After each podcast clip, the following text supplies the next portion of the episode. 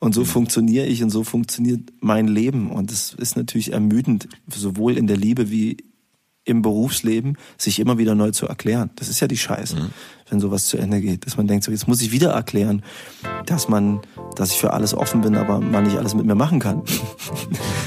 Willkommen im Hotel Matze, dem Interview-Podcast von Mit Vergnügen.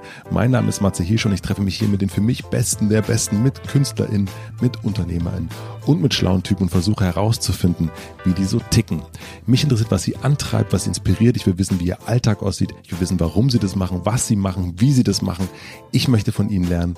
Ihr seid von ihnen lernen und natürlich eine gute Zeit im Hotel Matze haben.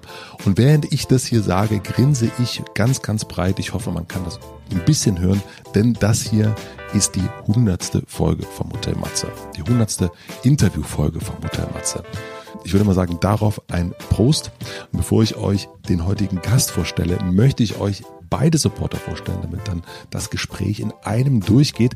Es sind die Supporter, die hier am häufigsten zu Gast sind, zu Gast waren. Sie ermöglichen tatsächlich, dass ich hier so unbeschwert und auch so häufig das Hotel Matze machen kann. Also jetzt schon mal vielen herzlichen Dank. Der erste Supporter, das ist Sonos natürlich. Sonos sorgt dafür, dass alles in eurem Zuhause richtig, richtig gut klingt, egal wo ihr euch da gerade aufhaltet. Den kompakten Sonos One und die Soundbar Beam kennt ihr ja schon, die habe ich schon ein paar Mal vorgestellt. Darüber hinaus gibt es aber auch den tragbaren Smart Speaker Move, der im WLAN oder via Bluetooth funktioniert. Mit dem Move könnt ihr Musik, Podcasts und Hörbücher genau dahin mitnehmen, wo ihr sie gerade braucht. Von einem Raum in den anderen, auf den Balkon oder mit an den Schreibtisch, falls ihr zum Beispiel momentan auch von zu Hause aus arbeitet. Alles, was ihr hören möchtet, hört ihr damit in erstklassiger Soundqualität. Hoffentlich auch gerade diese Folge, sonst müsst ihr das ganz, ganz schnell ändern. Außerdem kann dem Move auch so schnell nichts passieren. Er wird euch also auch außerhalb der Wohnung einen guten Dienst erweisen. Er hält kleineren Stürzen stand und der Akku lässt euch bis 10 Stunden lang nicht im Stich. Wer möchte, kann ihm schon morgens aus der Dusche den Lieblingssong zurufen. Der lässt sich nämlich auch mit Sprache steuern. Da könnt ihr euch mal Clouseau wünschen zum Beispiel. Wer jetzt neugierig geworden ist, schaut am besten mal auf sonos.com vorbei. Da gibt es sämtliche Details zu allen Speakern, Smart Speakern und Soundbars, die eure Musik, Podcasts, Hörbücher, Filme und Serien besser klingen lassen. Vielen, vielen herzlichen Dank an Sonos für diesen Support hier und für den generellen Support natürlich auch. Herzliche Grüße nach München. Der zweite Supporter ist natürlich Heineken, auch der absolute Dauergast hier. Ich trinke keinen Alkohol, das wisst ihr, aber ist überhaupt nicht schlimm, denn es gibt ja das Heineken 00 und das kommt genauso wie ich eben ohne Alkohol aus. Natürlich trinke ich am liebsten das Heineken in Gesellschaft, anstoßend, gemeinsam über irgendwas freuen, über den Feierabend zum Beispiel. Das geht im Moment nicht so gut, in echt, aber es geht und das habe ich in den letzten Wochen sehr, sehr häufig ausgetestet. Das funktioniert nämlich auch per Hangout oder per Zoom.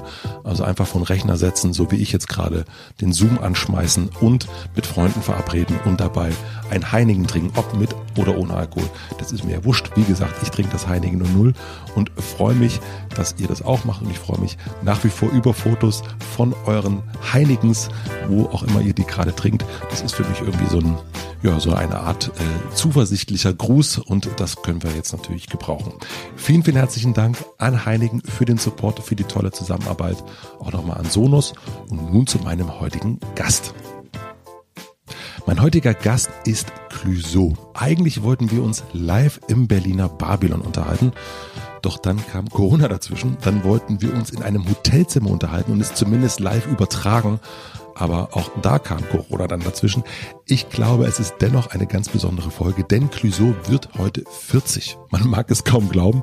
Und das hier ist ja auch die hundertste Folge vom Hotel Matze. Wir haben also diesen besonderen Moment abgepasst. Natürlich will ich wissen, wie es ist für ihn 40 zu werden. Wie sieht eigentlich eine Midlife-Crisis bei einem der bekanntesten Popmusikkünstler des Landes aus? Gibt es die überhaupt? Wie feiert er heute seinen Geburtstag, wo eigentlich niemand so richtig mit Hand gratulieren kann?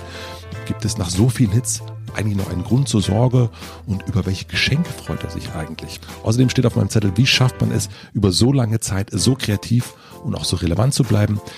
Wie entsteht eigentlich seine Kunst? Was hat der Schulverweigerer Clouseau auf den Bühnen gelernt? Und wohin treibt es ihn gerade? Ich bin sehr, sehr gespannt auf das Gespräch, denn anders als sonst zeichne ich das Intro hier schon vorher auf, damit es direkt danach gesendet werden kann. Bevor es aber losgeht, möchte ich euch natürlich auch ganz, ganz herzlich Danke sagen. Gerade in den letzten Quarantänewochen habe ich so, so viele herzliche Nachrichten von euch bekommen und das freut mich wahnsinnig und hat mich auch sehr, sehr berührt. Vielen, vielen herzlichen Dank dafür. Schön, dass ihr mit mir seid, dass ihr gemeinsam mit mir und den Gästen das Hotel Matze belebt, dass wir uns, man könnte sagen, eine gemeinsame Suite teilen. Einige von euch sind schon von Anfang an dabei, was Tolles. Andere sind ganz, ganz frisch dabei. Alle sind hier willkommen. Ich freue mich sehr, dass es das Ganze hier gibt, dass ich das machen kann, dass ihr mir dabei helft, dass ihr mir schreibt. Ich freue mich auf die nächsten 100.000 was auch immer folgen. Ich könnte das ewig weitermachen. Wahrscheinlich werde ich das auch ewig weitermachen. Auf meiner Gäste-Wunschliste sind noch so, so viele Namen und es kommen jeden Tag neue Namen dazu. Vielen Dank für eure Vorschläge, für eure Zuschriften, für eure Zuversicht, für euren Zuspruch. Und jetzt wünsche ich euch und mir selber äh, viel Vergnügen im Hotel Matze mit Clüso.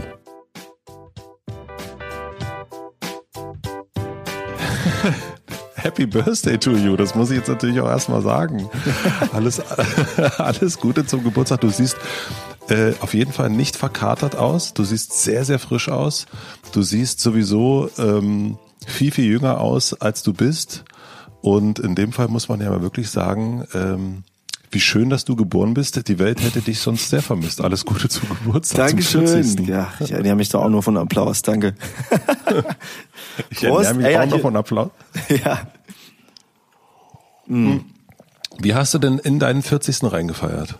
Ja, gar nichts. Ich habe gar nichts groß gemacht. Ich habe ganz ehrlich, ich habe gestern ähm, Haus des Geldes weitergeguckt und äh, das, das ja. Handy dann ausgestellt und bin in die Badewanne war ich einfach, ähm, weil ich dachte, das ist ein runder Geburtstag und dann melden sich die meisten so. Und zwei sind noch durchgekommen und dann habe ich ausgemacht. Und du warst also um 12 Uhr warst du in der Badewanne? Um 12 war ich in der Badewanne. Und dann bin ich ins Bett und habe noch ein bisschen weiter nach irgendeine andere Serie geguckt und dann bin ich eingepennt. Und wie hättest du deinen Geburtstag gefeiert, wäre jetzt nicht Corona und wäre jetzt nicht äh, sozusagen äh, Kontaktsperre? Ich hätte in New York gefeiert. Ich hatte, wir hatten schon Flüge und wir haben einen kleinen Kreis. Äh, einen kleinen, ich wollte einen kleinen Kreis von Leuten mitnehmen und wir wollten nach New York und ich war noch nie in New York. Wie mhm. der Song eben. Ich war noch niemals in New York.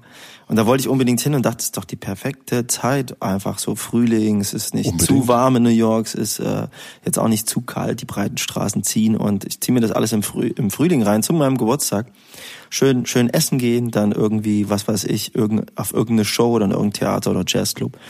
Das war so die Idee. Und wir wären vor zwei Tagen, drei Tagen wären wir geflogen. Aber New York jetzt, jetzt zu der Zeit ist jetzt äh, natürlich nicht der, nicht der geilste Ort muss ich sagen. Und ich hoffe, dass es echt bald vorbei ist, wie jeder, wie das jeder hofft. Das ist echt Wahnsinn, oder? Wie, äh, wie viele Leute wärt ihr gewesen in New York? Ich glaube so äh, sechs, sechs bis sieben Leute wären wir gewesen. Mhm. Ich hätte, ja, und dann hätte ich wahrscheinlich vor Ort noch Leute getroffen, die auch in New York sind. Dunja, ich hatte ein Interview mit Dunja. Mhm. Und die meinte, dass sie auch in der Zeit nach New York fliegt und vielleicht kann man sich da irgendwie treffen. Dann hätten wir uns da getroffen und dann hätte ich bestimmt noch ein, zwei Nasen irgendwo hätten geschrieben, wir sind auch in New York. Ja. Und sag mal, also es ist ja jetzt quasi eine ganz verrückte Zeit. Ne? Einerseits äh, Corona und dann ist aber ja auch noch 40. Ja. ähm, wie ist denn so dein Ge Gemütszustand? Also kann man das irgend, irgendwie trennen? Also zwischen, wir haben hier eine Weltkrise und wir haben hier eine Midlife-Krise. Äh, ich habe die Midlife Crisis habe ich noch nicht irgendwie. Wahrscheinlich rutsche ich von der Pubertät direkt in die Midlife Crisis. Äh, ist aber ja. noch nicht passiert so. Und äh, ich, ich weiß selber, dass ich jünger aussehe. Ich krieg das oft gesagt und das war wirklich in, im jungen Alter war das richtig nervig. So mit 19 war das echt ein Problem, wenn so Ladies ankamen, meinten, wenn du ein bisschen älter wärst, wärst du mein Typ oder so. Und aber die sind gleich alt gewesen, oder? Ich war älter. Und jetzt äh, ruft sich das ein, deswegen ist das alles cool. Ich habe das selber nicht das Gefühl und lebe ja auch ein, Musikerleben so, einfach so oft auf der Straße, draußen, viel, mit vielen verrückten Genüssen zu tun, mit vielen verrückten Menschen und fühle mich deswegen jung und habe da keine Krise. Ähm, aber das, was gerade passiert so in der Welt und jetzt die Situation, diese Zahl, die ist schon beängstigend. Ich kann mich an diesen Luftballon, wo 30 drauf stand, erinnern, der so mhm. eine äh, mit Helium eine Woche in meiner Küche hing und dann irgendwann ganz verschrumpelt war und wieder nach unten kam. Und da hatte ich schon gedacht, so, ach krass, ab, ab 30 gehen Happy und Birthday getrennte Wege. Und jetzt bin ich 40. Aber du bist nicht nachdenklich geworden? Also das kann ich mir jetzt, also jemand, der so nachdenkliche Musik macht wie du ja auch, dass der gar nicht drüber nachdenkt jetzt, äh, wie ist das jetzt mit 40, hat das was mit, also ja, null? Ja, aber äh, ich beschreibe das immer so, ein Teil von mir ist nachdenklich geworden, ein anderer Teil überhaupt nicht. So, das ist ein, es gibt einen Teil in mir, der sagt, jetzt erst recht, geil, mach die ganze Scheiße, die du mit 20 machen wolltest und keine Kohle für hattest. Und der andere Teil sagt, ja krass, du bist 40, okay, du kannst die Mauer schon sehen, fahr langsamer. So, und äh, also es ist so gemischt, so gemischte Gefühle. So. Äh, ich selber fühle mich noch fit, man merkt es so nur so an ein paar Stellen so. Ich hatte, ich hatte es mal eine Zeit lang mit Magen, so Magenprobleme, auch so eine, so eine Magen-Darm-Spiegelung habe ich machen lassen. Und da hatte ich richtig Schiss und dachte so krass, da, über so Gedanken, so wie wenn du dann aufwachst, ähm, äh, kann ja der Abend in die Richtung gehen oder in die Richtung, je nach Befund. Und ähm, über solche Gedanken, solche Gedanken machst du nicht mit 20, die machst du dir einfach nicht mit 20. Wann war das? Das war ehrlich gesagt Januar. Und dann hatte ich sogar äh, vorher, ich dachte dann, ich mache jetzt einen komplett Bodycheck. Ich mache das immer äh, quasi jedes Jahr vor einer Tour mache ich so einen Gesamtcheck. Ich mache so Blutcheck, mache, äh, lasse mich auf alles testen, was es gibt auf der Welt, einfach nur um zu wissen, dass ich fit bin und dass ich auf Tour gehen kann, alles cool ist. Und ähm, äh, war auch bei, bei einer, äh, beim Stimmenarzt und der hat so eine kleine Zyste entdeckt. Das war auch noch in der Zeit äh, und hat so eine Zyste auf den Stimmbändern und die habe ich mir wegoperieren lassen. Also kein ähm, kein Knötchen, aber eine Stimmband-OP. Und ich durfte vier Wochen mhm. nicht reden. Was extrem lustig war. Da hat mir Stucki auch viele Nachrichten geschrieben. und äh, Benjamin von Stuckrad-Bache und viele Freunde haben mir geholfen und ich konnte nicht reden in der Zeit. Und danach habe ich dann äh, diese Magen-Darm-Geschichte gemacht und dachte, ich check, ich nutze jetzt diese Zeit, diese Januarzeit. Das war dieses Jahr. Nee, letztes Jahr meine ich. Sorry. Also 2019. Genau. Genau, ja. 2019 war das. Und wie erlebst du dann so eine Zeit? Also, also einen Monat nicht sprechen, also als Sänger, also da geht es ja um sich äußern eigentlich und, und mitteilen sowieso. Ähm, und dann auch noch so ein, so, ein, so ein Gedanken an, hier könnte was im Magen sein. Also ja, das war, das, wie gesagt, bei mir ist es so, ich, ich habe irgendwie so, es gibt einen Teil von mir, der denkt dann so eine Zeit lang ganz krass nach, so ähnlich wie es jetzt bei, bei Corona ist. Es gibt quasi mhm. so, so äh, manchmal nachts so ein Aufwachen, so im Halbschlaf, wie wenn man, wenn so eine Beziehung zu Ende ist, man so hochschreckt und denkt, Scheiße. Wenn das Unterbewusstsein einem das so klar macht, einfach so kurz. Mhm. Und tagsüber habe ich das gar nicht. Die Sonne scheint, ich bin in meinem Studio, ich mache Mucke, ich spring rum wie wie sonst auch, bin fit, agil und habe tausend Ideen und denk mir, geil, jetzt habe ich Zeit. Ist es so ambivalent. Und so war das auch. Ich konnte, ich hatte eine Stimm-OP, meine Stimme ist quasi mein Gut und meine Zukunft mhm. selber. Und ja. natürlich hatte ich Schiss. Und auf der anderen Seite habe ich, dachte ich, ich latsche jetzt zu dem Arzt, wie als würde ich mir an der Post ein Paket abholen und mache mir einfach jetzt nicht so einen Kopf, weil ich begebe mich da einfach in die Hände. Und ich hatte vorher noch nie eine ähm, OP gehabt, so in dem Sinne, dass ich Zeug bekommen habe, das mich so wegballert. Und ich konnte mir einfach nicht vorstellen, weil ich wirklich sehr, äh, äh, sehr agiler Mensch bin, einfach sehr energetisch, dass man mir was gibt, ich putz munter bin und dann schlafe ich ein. Das konnte ich mir einfach nicht vorstellen. Und zwar großartig. als ich dann das Magen-Darm-Ding äh, gecheckt hatte. Und äh, wie gesagt, ich hatte es mit dem Magen. Dann meinte der Arzt, ja, könnte auch das sein oder das sein. Da hatte ich ein bisschen Schiss, dachte, okay, wir gucken uns das an. Da war ich schon richtig geil auf das Zeug. Wie heißt das? Propofol oder so? Keine Ahnung. Propofol, ja. Mhm. Hammer. Michael Jackson. Hammer. Ich kann total verstehen, dass sich das Michael reingeballert hat, weil einfach ist total geil. Du, du säuselst da so weg irgendwie, die Schwestern winken noch, tschüssi. Und du bist putzmunter und dann dreht sich die Decke so langsam und dann bist du weg, wachst auf und die sind fertig. und die Nachricht war gut. Bist du ja. jemand, der sich die Zukunft rosig ausmalt? Meine eigene oder die allgemein? Äh, oh, ähm, du kannst, äh, du, du, also wir haben ja Zeit, ja, hinten raus. Äh, fangen wir mal mit deiner eigenen an. Ja, kommt drauf an. Ne? Also so, äh, man sagt ja so schön, für das, äh, es gibt keine Generalprobe fürs Leben und fürs Alter auch nicht. Und ähm, je nachdem, wie man gelebt hat, so wer schneller lebt, ist eher fertig. Das war mal ein Klospruch, den ich gelesen habe, den ich ganz geil fand.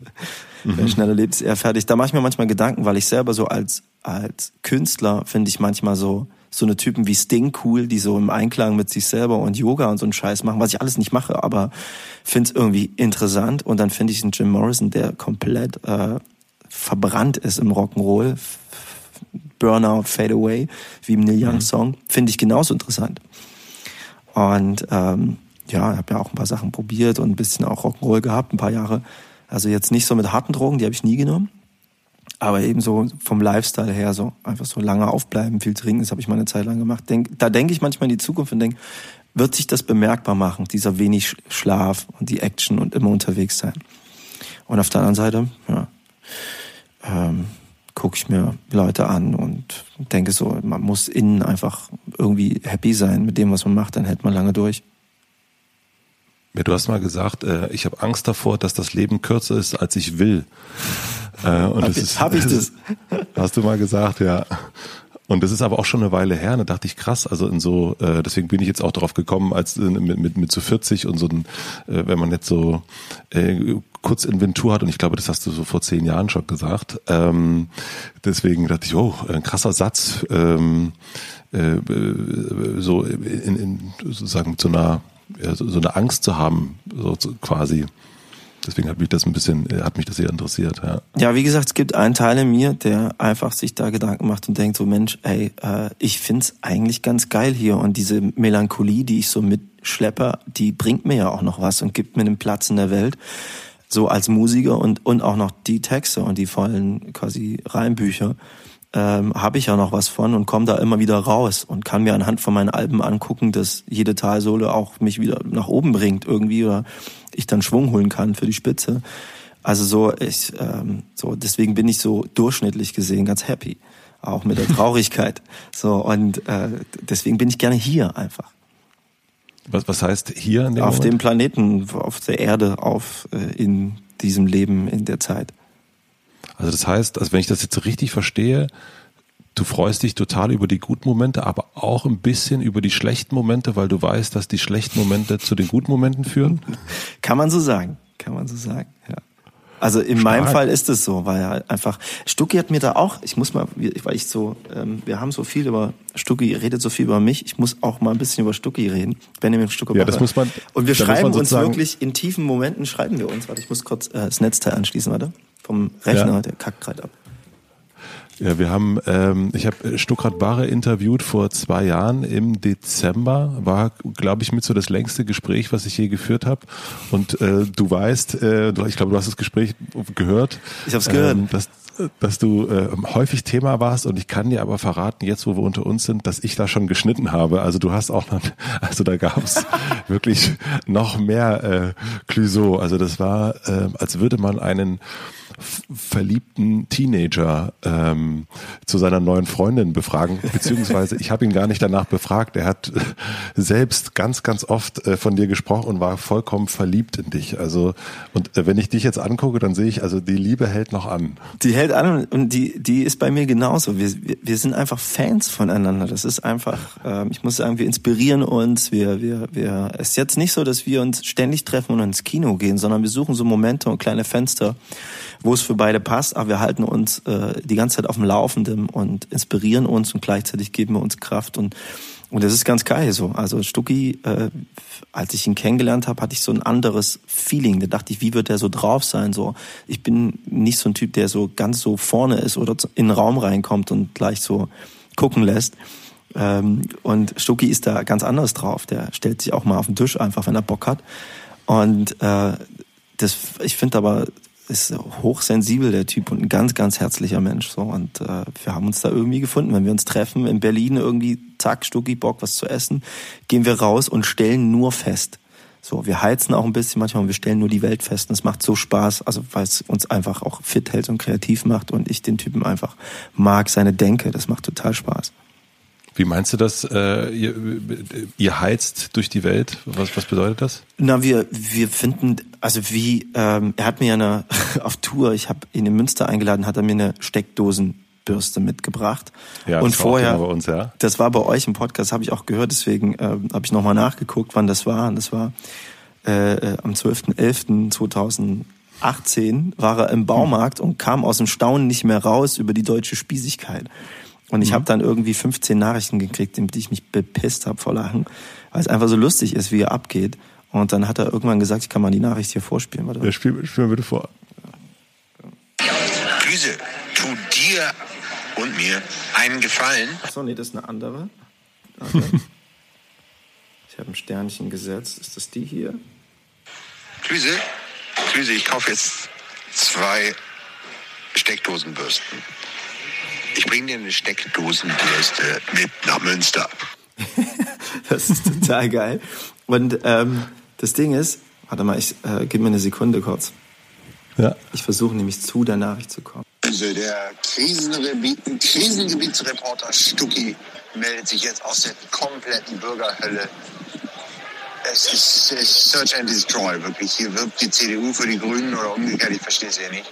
Leute heiraten, samstags Fußgängerzone. Oh, I love it. Wenn man mal so ein bisschen den Hassrekorder wieder anstellen kann. Ja, nicht zu viel Demut. Auch einfach mal den Hate-Recorder ja, auf Rekord drücken, Alter. Weltrekord. Drück auf Weltrekord. Hier ist wirklich die Spießerhölle. Wahnsinn. Er ist also im Baumarkt und kommt aus dem Staunen nicht raus. Er findet quasi Bleistifte geil, die doppelt so lang sind, weil sie doch einfach stabiler sind. Er sagt, warum eine Lampe kaufen, die gut aussieht, wenn es doch 5000 Scheißlampen gibt. Und, und, er, und am längsten ist er stehen geblieben vor der Steckdosenbürste für 4,95, die er mir mitgebracht hat. Wirklich nach Münster und wir haben uns darüber kaputt gelacht. So. Und das ist einfach, das ist einfach geil. Wir, wir, wir halten uns quasi bei der Stange und finden es lustig. Und ich denke immer bei Stucki, Mensch, die Passage ist doch der Wahnsinn für ein Buch. Äh, mhm. Und das wird irgendwie auftauchen. Aber ich habe tausend Sachen, die, die er mir geschickt hat, die ich, die, wenn ich schreiben, Bücher schreiben würde, würde ich die da reinbringen. Ich hoffe, das macht er dann auch irgendwann ein paar Sachen. Aber Steckdosenbürste kam noch nicht vor. Also die äh, zweite Steckdosenbürste, die befindet sich jetzt in meinem Besitz. Also die hat er mir ja mitgegeben. ich weiß, ja. so drei Stück gekauft irgendwie so. Dann, ach geil, ist ja cool. Und das Schöne ist, dass er diese Steckdosenbürste im Safe hatte, was ich wirklich unglaublich fand. dass äh, sozusagen, dass die ganzen Notizbücher, die lagen natürlich äh, ohne Probleme auf dem Schreibtisch rum, aber die Steckdosenbürste war im Safe eingesperrt. Und äh, ich habe mich auch gefragt, so in dem Moment, wie ist das, wenn so die Putzhilfe da reinkommt und irgendwann mal den Safe knackt und mal einfach mal gucken, was da drin ist und feststellt, da ist eine Steckdosenbürste drin. Das fand Gute ich Ausbeute auf jeden Fall gute, gute Ausbeute. Ähm, das heißt, ähm, brauchst du auch so ein bisschen äh, jemanden wie, wie ein Stuckrad Barre oder auch andere Menschen, um so ein bisschen inspiriert zu werden? Also brauchst du so ein, so ein Heizen, so ein in Kontakt sein, um selber auf Ideen zu kommen? Ähm, ja, natürlich. Also letzten Endes, also irgendwie bin ich ja auch eine Art Journalist, nur dass ich nicht quasi äh, äh, ein Interview führe und das dann aufschreibe, sondern die ganze Zeit aufsauge und dann der Song quasi das Thema vorgibt und dann ergießt sich das da drinne, ohne dass ich merke, dass ich die ganze Zeit aufgesaugt habe.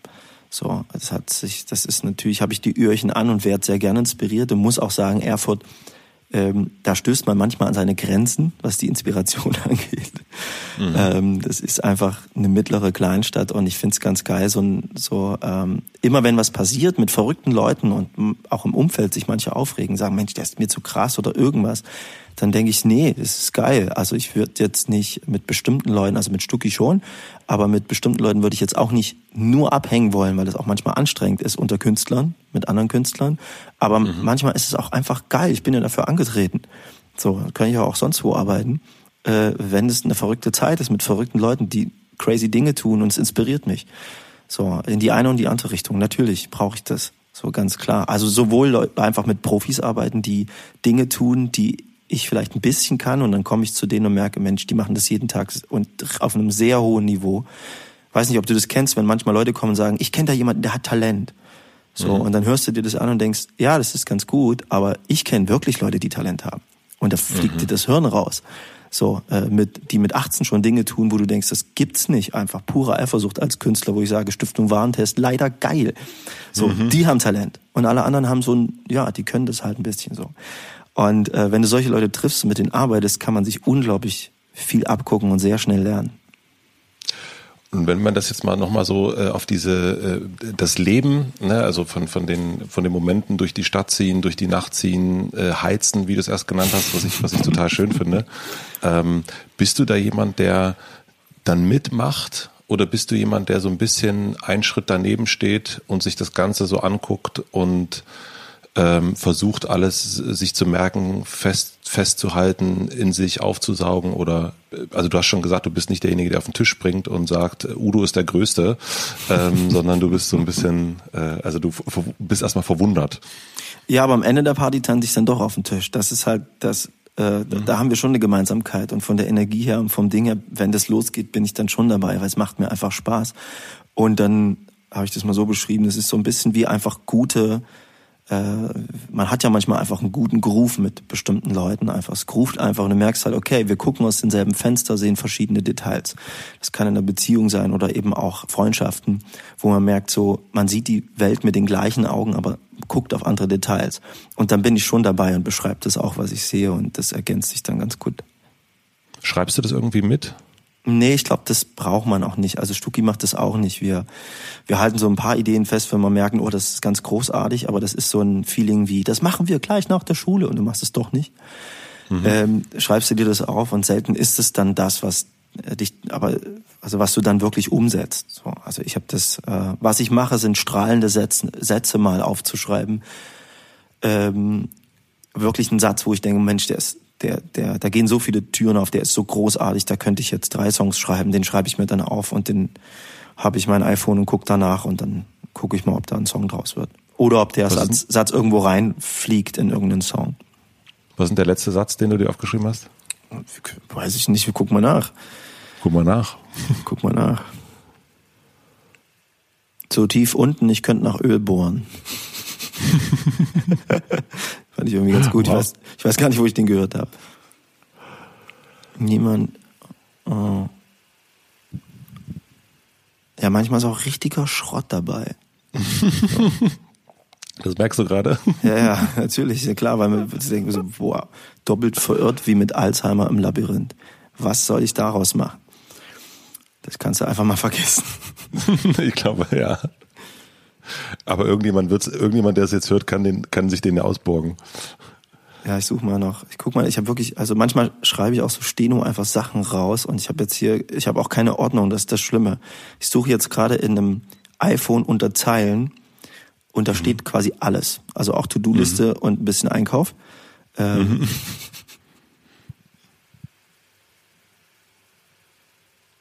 Ich gehe zum Wein in den Keller auf eine Flasche Pinot. Der ist gut. Ja. Der ist wirklich gut. Genau. Da ist mal einer dabei. du kommst nicht auf den Punkt wie ein Zweckreim. Ganz schön Hip-Hop. Ja. Immer noch die gleichen Waffen. Ich kämpfe immer noch mit den gleichen Waffen. In Klammern könnte ein guter Song sein. Ja, was auch immer damit gemeint ist. ähm, Jetzt ist ja natürlich die, wenn du, wenn du so unterwegs bist und ähm, ich würde dann auch gerne mal so über den Prozess, zum Prozess kommen wollen, wie du es dann äh, umsetzt. Aber ähm, was mir auffällt, dass du wahnsinnig viel gereist bist und viel reist und auch viel unterwegs bist. Und ähm, das unterscheidet, äh, das eint dich mit ein paar Musikern, so zum Beispiel Farin Urlaub zum Beispiel macht das, macht das auch und das fand ich immer ganz toll oder Damon Alban, wenn man mal so international ja. guckt. Und ich kenne aber auch wirklich viele, viele Musiker, die einfach nur in, im ganzen Tag eher so, die so ähm, Heimschläfer sind, die so zu Hause hocken und ähm, und nicht so richtig rausgehen. Ähm, siehst du das Rausgehen auch so ein bisschen als dein Job, um zu tanken? Um so Sachen reinzukriegen in, dein, äh, in deine Zeilenliste? Also inzwischen ja, wobei ich glaube ich, wenn ich jetzt drin hängen würde und einfach mal ab und zu, ich lese zum Beispiel super gern Gedichte, mhm. weil äh, mir dann einfach die Denke gefällt, so von, wenn ich die Zeilen lese von demjenigen, der Gedichte schreibt. Nicht mal nur das Gedicht, sondern wie der so denkt, so und denkt ja. mir und schau mir das an. Das würde mich schon eigentlich auch gut inspirieren. Ich könnte auch im Gegensatz zu früher könnte ich wirklich äh, sehr lange auf der Couch hocken und Serien gucken und ab und zu ein Gedicht lesen und würde auch würde es auch hinbekommen Texte zu schreiben. Aber es ist mir einfach ein Bedürfnis rauszugehen und das eine äh, füttert schon das andere. Also so, wenn ich eine Reise gemacht habe, ist es nie so gewesen, dass ich auf den Reisen gute Songs geschrieben habe. Das hat einfach nicht geklappt. Dafür bin ich zu nah dran und es muss erst gern und irgendwie sitzen und äh, muss man muss setzen so rum. Aber wenn ich zurückgekommen bin, hatte ich so eine doppelte Energie. So man kriegt so eine Demut seinem eigenen Leben gegenüber und wie man lebt und äh, alle großen Probleme werden ein Stückchen kleiner, weil man einfach Abstand gewonnen hat und diese ganze Hektik ganz dringend, dringend, alles ist nicht mehr so dringend. Und das hilft mir dann einfach, äh, mich auf die Dinge zu fokussieren und rauszuschälen zwischen dem, den vielen Sachen, die ich machen könnte, äh, und die einfach mal durchzuziehen. Also es gibt mir schon eine Energie und dann habe ich die passenden Bilder plötzlich und auch keine Angst vor, vor also beim, bei mir ist es manchmal so, ich bin ja auch ein bisschen dafür angetreten, so eine Art engagierten Pop zu machen. Und mhm. natürlich will man als Künstler auch gefallen. Und wenn man verreist ist, also wenn ich verreist bin, geht es mir so, dass ich wiederkomme und habe keine Angst vor Dur-Akkorden oder vor einem einfachen Bild. Äh, ist einfach so zu sagen, wie es ist und es hat dann trotzdem Power, als so einen verkopften Satz, der äh, für die Kollegen ist. Wo, woher kommt das? Also wie, wie, wie, wie passt das zusammen? Ähm, vielleicht hat die Musik, die mir hier in Deutschland gefällt, auch was mit dem Breitengrad zu tun. Also das, äh, dieses wechselhafte Wetter und diese vielen grauen Tage, die es so in Deutschland gibt, macht auch was mit den Akkorden, so dass sie äh, spezieller sind oder ein bisschen mehr Moll und nicht nur Dur und nicht nur schön. Und in anderen Ländern ist es einfach so easy und äh, also ich verreise natürlich auch gerne Länder, die warm sind, ist ganz klar. Äh, und da merke ich dann, dass das Leben so ein bisschen einfacher ist oder die Musik, die ich vor Ort höre, mit einfacheren Sachen auskommt und trotzdem Tiefe haben kann, aber einfach gesagt sind oder die Akkorde so ähm, sonnig sind. Und dann komme ich zurück und habe keine Angst davor und lasse es einfließen. Ich verstehe jetzt gerade tatsächlich etwas, was ich noch nie so richtig verstanden habe. Denn ähm, vielleicht kennst du das auch, dass man so unterwegs ist und dann hört man eine Musik und findet die unglaublich toll. Und äh, früher, äh, wir reden von äh, vor 30 Jahren, nein, also vor 20 Jahren, dann äh, kauft man sich dann die Musik und oder hat ich habe sie mir dann gekauft äh, auf CD damals noch und mit nach Hause genommen und zu Hause angehört und es war scheiße. Und es hat nicht dieselbe ähm, Wirkung. Das, ja, es, es Womöglich ist es noch eine CD, die aus dem Land kommt, in dem man war wo man so genau. völlig drauf hängen bleibt und so, weiß ich nicht, so Fado-Zeug und so. Und dann hörst du es hier und denkst, irgendwie komme ich nicht rein. Ist aber auch wie mit Wein. Es gibt ja auch gewisse Weinsorten, die in der Sonne einfach, wo du denkst, das schmeckt so geil hier. Und ähm, ja, also Udo sagt ja auch, das Auge hört mit. Ne? Ja. Und da ist was dran.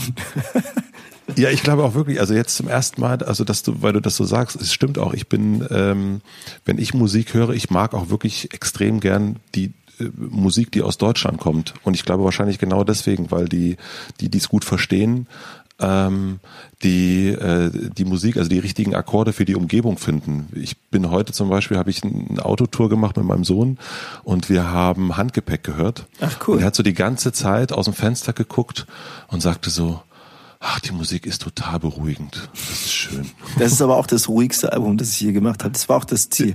Das äh, ein, ein sehr schönes Kompliment, muss ich sagen. Und extrem ja, auf den Punkt gebracht. Weil das war, also nicht, dass ich, dass ich da saß und dachte, ich mache jetzt ein beruhigendes Album, sondern ich saß ja meistens irgendwo am Meer in einem Bungalow und habe das aufgenommen. Und das war so, mhm. da war gar kein Zwang da, eine, eine Topline, wie man so schön sagt, zu finden, die hängen bleibt und einen Popsong zu machen, der schiebt, sondern einfach nur, was passiert gerade? Okay, Text, ja, komm her und ich nehme das. Fertig. Und das ist sehr beruhigend. Es geht mir genauso, wenn ich da mal reinhöre. Ja, cool. das ist total schön, das Album, weil das so eine ganz, ähm, äh, dieses was ja Popmusik auch hat, und das hast du auch, finde ich, ähm, manchmal will Popmusik ja auch wirklich dann im Pop sein und will eine Spotify-Playlist und will einen Radio-Hit und so weiter und so fort. Und dann ist es quasi, da merkt man auch die Arbeit, die dahinter steckt. Und ich mag, ähm, und deswegen, ich bin zum Beispiel auch ein Neil Young-Fan, weil es da eben auch immer diese super ruhigen Sachen gab, wo du das Gefühl hast, der hat sich einfach gerade hingesetzt, die Gitarre genommen und Rekord gedrückt und eben nicht so viel nachgedacht. Und dann gibt's natürlich auch Sachen, wo du merkst, okay, da sind tausend Gitarren übereinander aufgenommen worden, um damit so ein, so ein äh, Ding entsteht. Und ich fand das sehr, ähm, sehr, sehr gegensätzlich, weil du mir gestern dein neuestes Lied geschickt hast, äh, wo man wirklich merkt, da ist, das ist nicht mal eben so hin passiert. Äh, also habe ich so das Gefühl, äh, verbessere mich gern. Und das andere Album Handgepäck, äh, das wirkt so unnachgedacht und so, äh, so aus sich raus. Ähm, ist das ein richtiger Eindruck, den ich da habe? Ja, an Tanzen. wobei bei dem wie, Song, heißt der, wie heißt der neue Song? Der neue Song heißt Tanzen und da muss ich Tanzen, sagen, mhm. gibt's für einen für einen Popsong, also es ist produziert mit Tobias Kuhn, es ist schon auch eine krasse Produktion, noch sehr geil gemischt und so und äh, aber der hat für einen Popsong relativ wenig Spuren. Das, der hat auch seinen und wir waren wirklich im Studio, haben bei null angefangen, ein Sample gefunden, darauf haben wir die äh, quasi den Beat noch gebaut und dann habe ich sofort einen Text geschrieben und dann war das Ding eigentlich schon geboren. Das ist schon einer der so. schnelleren Songs, aber er hat eine ganz andere Power und vor allen Dingen hat er eine andere, ich habe schon nach Melodien gesucht, die hängen bleiben. Und Handgepäck hat das gar nicht und das ist eher wie so eine, Handgepäck ist wie so, eine, so ein Skizzenalbum. So klingen manchmal Skizzen, wenn ich sie einfach mit der Gitarre aufnehme und daraus dann einen Song baue, der dann äh, architektonisch sehr äh, durchdacht ist. Ähm, äh, und irgendwann hatte ich so das Gefühl, Mensch, ey, ich, ich kann nicht, manche Sachen sind einfach so geil in diesem Moment, wo ich sie aufgenommen habe. Geiler kriege ich es nicht hin und manchmal passen die auch gar nicht dann in so ein Album rein, so ein, äh, in so ein äh, Album, das so viel will, weil mit einem Pop, mit einem quasi mit einem Popalbum will ich schon auch was. Ich will auch, dass es hängen bleibt. Ich will auch mal im Radio stattfinden und so.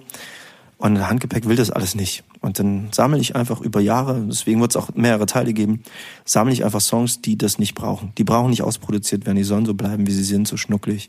So wie auf den auf meinen alten Alben gibt es einen Song, der heißt Fanpost, wo Tim Neuhaus, mein Drummer, immer sagt, der Song geht länger, als du ihn geschrieben hast. Ja. Dann die Gitarre ausgepackt und dann hat man den Refrain, der kopiert sich ja dann automatisch. So, und dann hast du die Verses halb, die Strophen halb gefreestylt und dann war der schon fertig. Und dann hast du mit dem SM58 so ein Dreckmikrofon das Ding da reingehustet und fertig war's. Ich habe gerade genauso ein Mikrofon in der Hand. Ähm, wie ist das für dich, aber wenn du das Lied schreibst oder so ein, so, so ein Stück schreibst, äh, hast du dann, äh, gehst du daran mit einem, A- mit, mit einem Ziel ähm, und sagst, ähm, oder lässt du es fließen oder wie, wie ähm, was möchtest du, wenn du die Gitarre in die Hand nimmst? Ähm, Im besten Fall gar nichts, weil ich einfach für mich das so eine Art Medita- Meditation. Einfach so, ich spiel, ich dudel ein bisschen rum. Auf einmal merke ich, oh, das klingt doch ganz nice. Vielleicht sollte ich mal auf Aufnahme drücken, wenn es nur das iPhone ist. So. Und ähm, das sind so Mini-Skizzen, davon habe ich Hunderttausende irgendwo rumliegen. Ähm, aber im Studio ähm, habe ich ich habe immer noch zum Glück eine sehr naive Herangehensweise mit den unglaublichen Wunsch, eine Perle zu finden. Und dafür ähm, tauche ich sehr lange und da wird auch mal die Luft knapp und die Stimmung seltsam und es gibt nicht, nicht zeitig Mittagessen oder die Mahlzeiten fallen aus, bis ich sie gefunden habe. Da, da bin ich wirklich sehr hart am Suchen, weil ich weiß so, wenn, wenn man sich so reingedacht hat in ein Thema, dass das ist schwer am nächsten Tag wieder dahin zu kommen. Es wird einfach anders, weil der Tag anders ist. Äh, Das Feeling, die Nacht, der Traum, die ersten Gedanken, keine Ahnung, sind anders als der Tag davor. Und ich äh, finde immer was.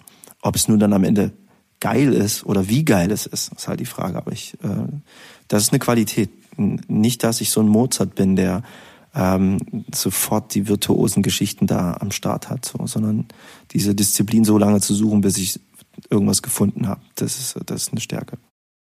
Wann hast du festgestellt zum ersten Mal, dass das deine Stärke ist? Dass du da gut drin bist, dass du dich darauf verlassen kannst, dass da irgendwann eine Perle kommt, egal wie dünn die Luft wird? Das habe ich, also ich habe ja angefangen zu, zu Rap-Zeiten. Wir sind auf Hip-Hop-Jams gefahren und am Anfang habe ich noch gebreakt und ein bisschen gesprüht und alles gemacht und war überall halb gut. Also ich konnte es immer sehr schnell, äh, konnte ich das, aber dann waren die anderen dann irgendwann ganz schnell besser, weil die dran geblieben sind. Und beim, beim Freestylen habe ich schon gemerkt, okay, ich bin, also es gab so Freestyle-Sessions, wo man so zusammensteht und einfach freestylt. Da habe ich schon gemerkt, okay, ich bin nicht dieser Typ, der so abspittet und die Reime ausschüttelt wie ein Irrer, sondern eher situativ, dass ich gut beobachte, was stattfindet und denjenigen auseinandernehmen kann, indem ich checke, dass er eine dämliche Kette umhat oder was auch immer. So, und ähm, das umsetzen kann. Und dann später habe ich gemerkt, als ich die ersten Songs geschrieben habe, weil es war dann auch einfach, das gehörte sich auch. Äh, Das Freestyle war so wie so eine Disziplin und das Songschreiben war auch eine Disziplin. Und plötzlich saßen alle da und haben Songs geschrieben. Ich habe gemerkt, wow, ich, das, das, das kann ich irgendwie. Ich kann eine Geschichte erzählen, die, die irgendwie, die Leute können der folgen und ich krieg dafür auch noch Props und Liebe. Das macht Spaß, das will ich weitermachen. so Und ähm, das habe ich dann in Zusammenarbeit auch mit anderen festgestellt, dass es eine, eine Kraft ist und dass mir das leicht fällt. Und manchmal war ich dann auch nicht so genießbar, weil ich davon ausgegangen bin, dass, dass jeder das hat. So, weil, weil, weil quasi, wenn man das, wenn einem das selber leicht fällt, denkt man, warum, das meine ich jetzt nicht arrogant, aber als junger Mensch habe ich das gedacht, warum seid ihr so langsam? Warum seid ihr noch nicht fertig oder, oder so? Ich meinte das aber auch gerade nochmal in Bezug auf so dieses, ähm, diese Disziplin. Das hast du nämlich auch mal gesagt, dass du so, dass du vielleicht härter an einer Idee arbeitest als andere. Das hat ja auch was damit zu tun mit der Erkenntnis, dass man auch manchmal eben nicht essen darf, nicht rausgehen darf, dass man einfach wirklich, wirklich dran bleiben muss und das halt ja, bis die Augen zufallen und bis man oder die Luft fast weg ist und man hat dann diese Perle, äh, wie du es erst genannt hast. Ähm, da meint, das, das meinte ich so, diese, diese harte Arbeit an der Kunst, dass sich das naja, lohnen kann. Das, das merkt man nur, wenn man, also es gibt ja Momente, also Songs, die wirklich sehr schnell gehen. Ein alter Song von mir, Gewinner, den ich zusammen mit Barish Aladak geschrieben habe, ein sehr guter Freund von mir, das ging, also 15 Minuten hat das gedauert oder so, dann war das Ding fertig. Und das hört man ja auch immer wieder in der Musik, dass alle sagen, ja, ach, den habe ich so mal eben geschrieben. Das passiert. So, das ist einfach ein guter Tag, guter Moment, irgendwas hat sich aufgestoppt, bam. Und dann gibt's die anderen Tage, und das sind die, die, die, die man eigentlich als Musiker am meisten hat oder als Songschreiber, wo man echt gut anfängt und dann geht's einfach nicht weiter. Und man denkt so, fuck, einfach. Und da bleibe ich halt, das ist das Ding, da bleibe ich dran. Und da habe ich auch gemerkt, da gibt's andere Musiker, die dann quasi im entscheidenden Moment eine rauchen und erstmal eine Pause machen. Und das ist auch okay, mhm. so, die kommen auch ans Ziel. Oder lange mit großem Ohr an einer Idee hängen. Ich denke, der gute, der Moment für einen guten Song ist kurz. Da, da, das glaube ich einfach immer noch. Weil man irgendwann wird das nicht geiler. Mhm. Es wird die Übertragungsrate ist bei Musik so schön kurz und wie beim, keine Ahnung, ähm, von, also Gedanken zu Materie, ne? Alles besteht ja aus Gedanken, einen Tisch, einen, was weiß ich, was Menschen so machen. Und bei Musik geht es so schön schnell, wenn man, wenn man, auch wenn es mal länger dauert. oh, das ist ein schönes Bild auf jeden Fall. Da haben wir wieder die Ambivalenz des, des Clouseau. Ähm, wie ist das mit Ideen? Ähm, wie, wie würdest du das beschreiben, wenn du so eine Idee hast? Also kann man dafür irgendwie ein Bild finden? Hast du Ideen? Haben Ideen dich? Ähm, wie, das wie denkst ist auch du ein schönes nach? Bild.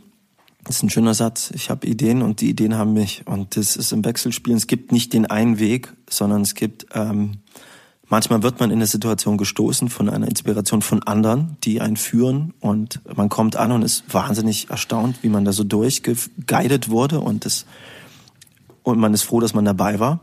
Manchmal ist es äh, eine Situation, äh, äh, also wo wo ewig nichts kommt und auf einmal macht so Klick und alles, der ganze Stumpfsinn, den man vorher, wo man sich für gehasst hat, so, was man so, ich sage mal so, ist wie so rostiges Wasser, das man so ablaufen lässt.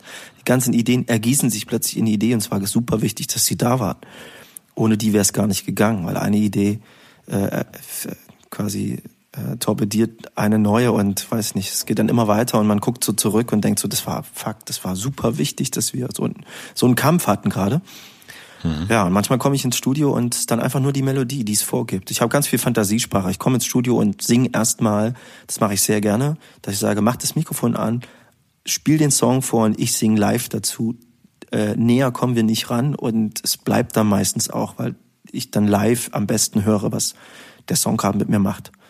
Und mhm. davon nehme ich dann manchmal auch wirklich, also einen Großteil der Melodien nehme ich. Und das, äh, das habe ich immer. Mir ist noch nie keine Melodie eingefallen, aber sehr oft kein Text.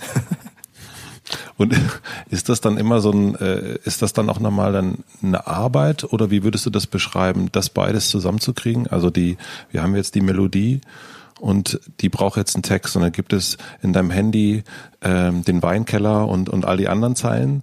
Ähm, es gibt immer dieses, ja.